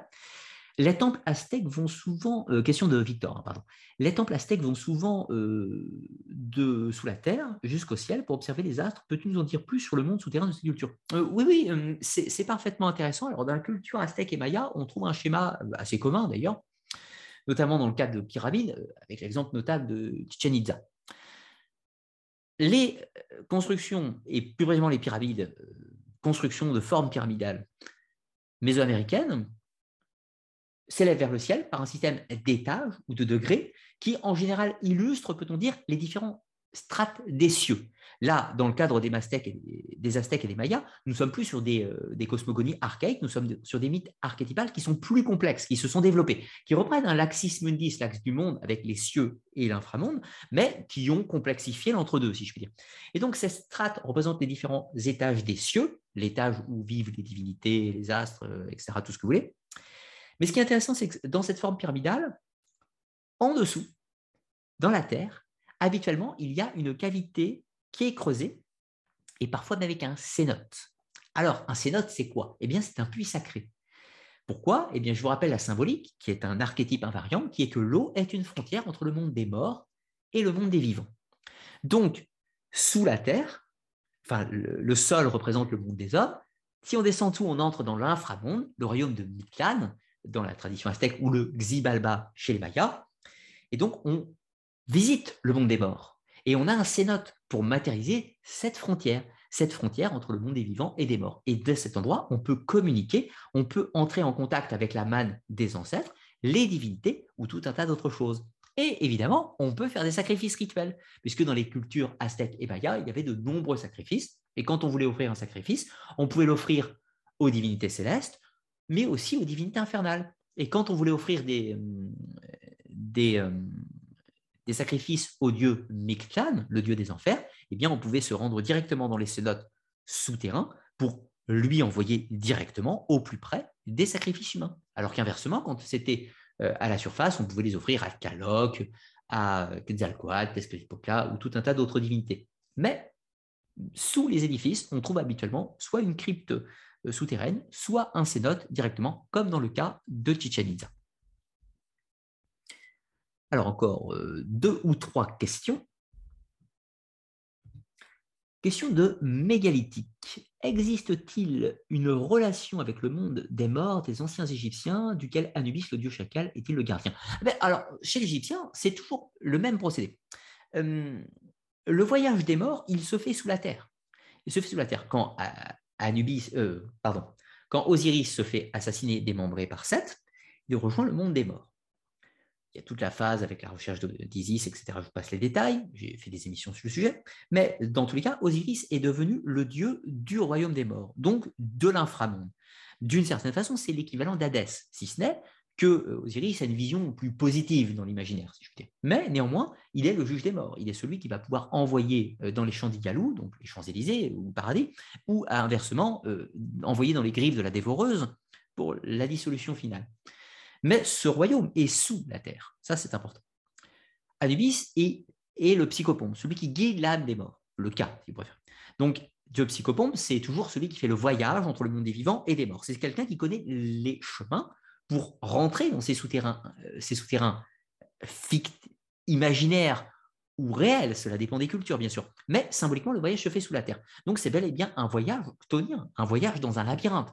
Évidemment, les, euh, Égyptiens l'ont manifesté. L'ont manifesté. Tout d'abord, les tombeaux des pharaons sont dans le cadre de la vallée des rois, euh, près, de, près de Thèbes, ou Luxor si vous préférez aujourd'hui, eh bien, les tombeaux sont sous la terre. Il faut descendre dans le cheminement chtonien pour accéder à la tombe du pharaon. Ce dernier, a, accompagné d'Anubis, est rentré dans les oreilles de la terre. De là, il est jugé par Osiris et puis peut s'élever vers les cieux. Dans la pyramide, pyramide de Khéops ou les autres, hein, bien sûr, on voit cette construction. D'un côté, on a le chemin chtonien qui descend dans les profondeurs de la terre, vous savez, le fameux tunnel qui descend sous la pyramide. Mais inversement, on a d'autres chemins qui sont plus en hauteur, qui montrent ce chemin d'élévation, puisque la forme pyramidale elle-même est une sorte d'architecture d'apothéose, d'élévation vers le ciel. Mais caché dessous, comme chez les Mayas ou chez les Aztèques, on a ce principe terrestre, chtonien, où on doit s'y rendre. Alors, évidemment, dans le cadre du pharaon, c'est son esprit qui fait ses voyages dans le bâtiment, mais il faut les matérialiser physiquement pour accomplir le rite. Après, les pyramides ont servi de tombeau ou de cénotaphe pour les pharaons, mais il est possible, et là je mets d'énormes guillemets, que des personnes tierces aient potentiellement pu utiliser dans un cadre initiatique ces monuments. On émet l'hypothèse, elle n'est pas interdite. Les égyptologues ne sont pas d'accord avec cette théorie à l'état actuel, mais rien ne nous en permet, de l'hypothétiser. Cela n'enlève pas la notion de tombeau, de la même façon que cela n'enlève pas la la notion de tombeau à des mégalithes. Des mégalithes ont pu servir de tombeau tout en ayant un aspect rituel. Eh bien, les pyramides ont tout à fait pu être des tombeaux tout en ayant un aspect possiblement rituel. Voilà, la porte est ouverte à la réflexion, du moins. Alors, y a-t-il d'autres questions? Je n'en vois pas. Eh bien, tant pis, nous allons clôturer sur celle-ci je vois quelques questions où on me demande mon opinion sur euh, les travaux de d'autres vidéastes ou autre chose. Je n'y réponds pas, car je n'y réponds jamais, puisque j'estime que ce n'est pas à moi de vous dire quoi regarder, quoi ne pas regarder, et vous donner un aspect euh, positif ou négatif d'un vidéaste. Euh, tout simplement parce que ce n'est pas à moi de le faire, tout simplement, et je ne suis pas là pour dénigrer le travail des autres, mais pour faire le mien et vous proposer mes recherches. Donc, libre à vous de suivre des vidéastes, X ou Y, euh, moi, parmi d'autres, etc., peu importe, et puis vous faites vos propres opinions. Mais je ne suis pas votre maître à penser, je suis là simplement pour vous partager ma passion, mes recherches, et avec des sources, tout simplement. La seule mise en garde étant, à mon sens, que je peux vous donner, qui est que il faut citer ses sources. Quelqu'un qui ne cite pas ses sources n'est pas fiable. Et donc, je vous invite, quand vous suivez des travaux de X ou Y personnes, à demander euh, les enfin, à consulter les sources ou les demander au possible, tout simplement, pour poursuivre vous-même vos recherches si vous en avez le désir. Voilà, voilà pour ce que je voulais vous dire ce soir. Juste quelques petites informations pour, euh, pour clôturer. Je retourne sur mon document la prochaine vidéo de l'Academia. Je vous rappelle que la Web TV Arcanalyst, les mystères du monde, diffuse trois émissions gratuites par mois, mais il y a une quatrième émission, une émission privée, qui est réservée pour les contributeurs Tipeee, car c'est grâce à eux que je peux continuer mon travail et vous proposer des vidéos sur YouTube. Sans les tipeurs, il n'y aurait pas de chaîne YouTube, il n'y aurait pas de vidéos gratuites. Donc pour les remercier, je diffuse une émission avec euh, accès restreint, si l'on peut dire, euh, tous les mois. La prochaine sera le deuxième épisode de euh, l'histoire et de l'occultisme, de l'histoire occulte ou de l'archéologie occulte, où on explore euh, une thématique occulte, mais que l'on va analyser par le prisme de l'histoire, de l'archéologie et de la mythologie et de l'analyse euh, sous tous ces aspects. La première fois dans ce cycle d'émissions, je vous avais parlé du mythe du cycle des âges, l'âge d'or, l'âge d'argent, l'âge des reins, l'âge de, des reins, l'âge de fer, l'âge de, des héros et l'âge de fer. Eh bien, le deuxième épisode traitera de l'ère du Verseau, de la problématique de la précession des équinoxes, de la cyclologie, euh, de l'avènement du nouvel âge tel qu'il est prophétisé dans certains courants ésotériques et sa confrontation avec les données historiques, la tradition, certains auteurs et tout un tas d'autres choses. Alors, cette émission sur l'ère du Verseau euh, sortira le 27 octobre le 27 octobre prochain. Et cette émission est disponible donc en précommande pour les tipeurs pour le tarif minimum de 3 euros. Attention, une fois que la vidéo sera sortie, elle passera au tarif normal qui est de 5 euros, bien évidemment. Donc c'est moins cher en précommande, bien évidemment. C'est pour ceux qui m'encouragent avant les sorties des vidéos. Donc, euh, ben, un grand merci hein, à tous les, les tipeurs. Euh, d'ailleurs, je ne le remercie pas assez souvent, mais le cœur y est. Le cœur y est. Alors, autre point, pour euh, terminer euh, ce soir, je vous ai cité euh, de nombreux sites, de nombreux souterrains, de nombreuses grottes, de nombreuses cavités, de nombreux temples, etc. Tout ça. Et évidemment, nous sommes dans le cadre d'une émission de vulgarisation. Je ne peux pas rentrer dans le détail de tous les souterrains. Je ne peux pas tous vous les présenter de façon précise et complexe.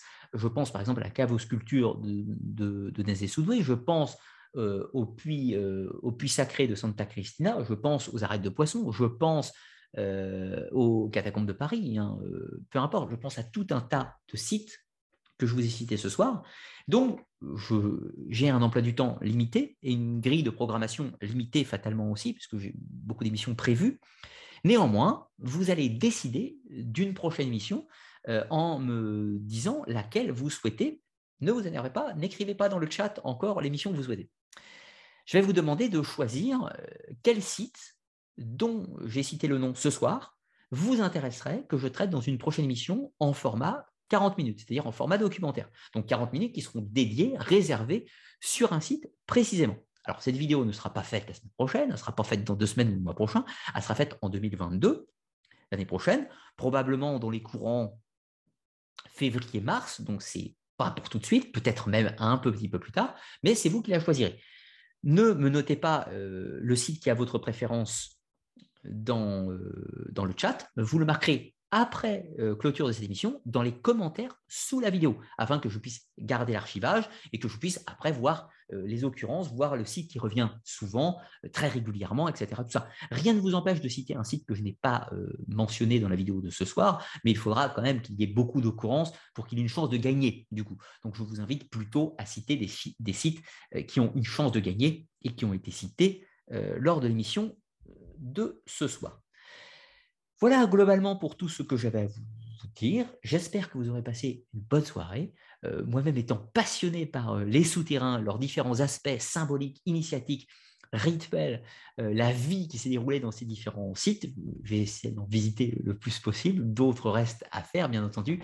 Mais j'avais envie, depuis de nombreux mois, de vous partager ces réflexions sur le monde des souterrains. Puisque je traiterai certains sites spécifiques du monde souterrain, comme celui que je vous demande de, sélectionner, hein, bien sûr. Mais j'en traiterai certains dans des émissions plus complexes, plus détaillées euh, euh, dans l'avenir. Hein, bien sûr, cela se, fera. Certaines sont en cours de préparation euh, dans les mois, années qui viendront, puisque cela prend du temps, bien entendu. Sur ce, je ne vous retiens pas plus longtemps. Un grand merci pour les contributeurs du Tipeee. encore une fois, c'est grâce à vous que je peux continuer la chaîne. Et à tous, je vous dis à très bientôt, une bonne fin de semaine, un bon week-end et prochaine émission la semaine prochaine. Au revoir à tous.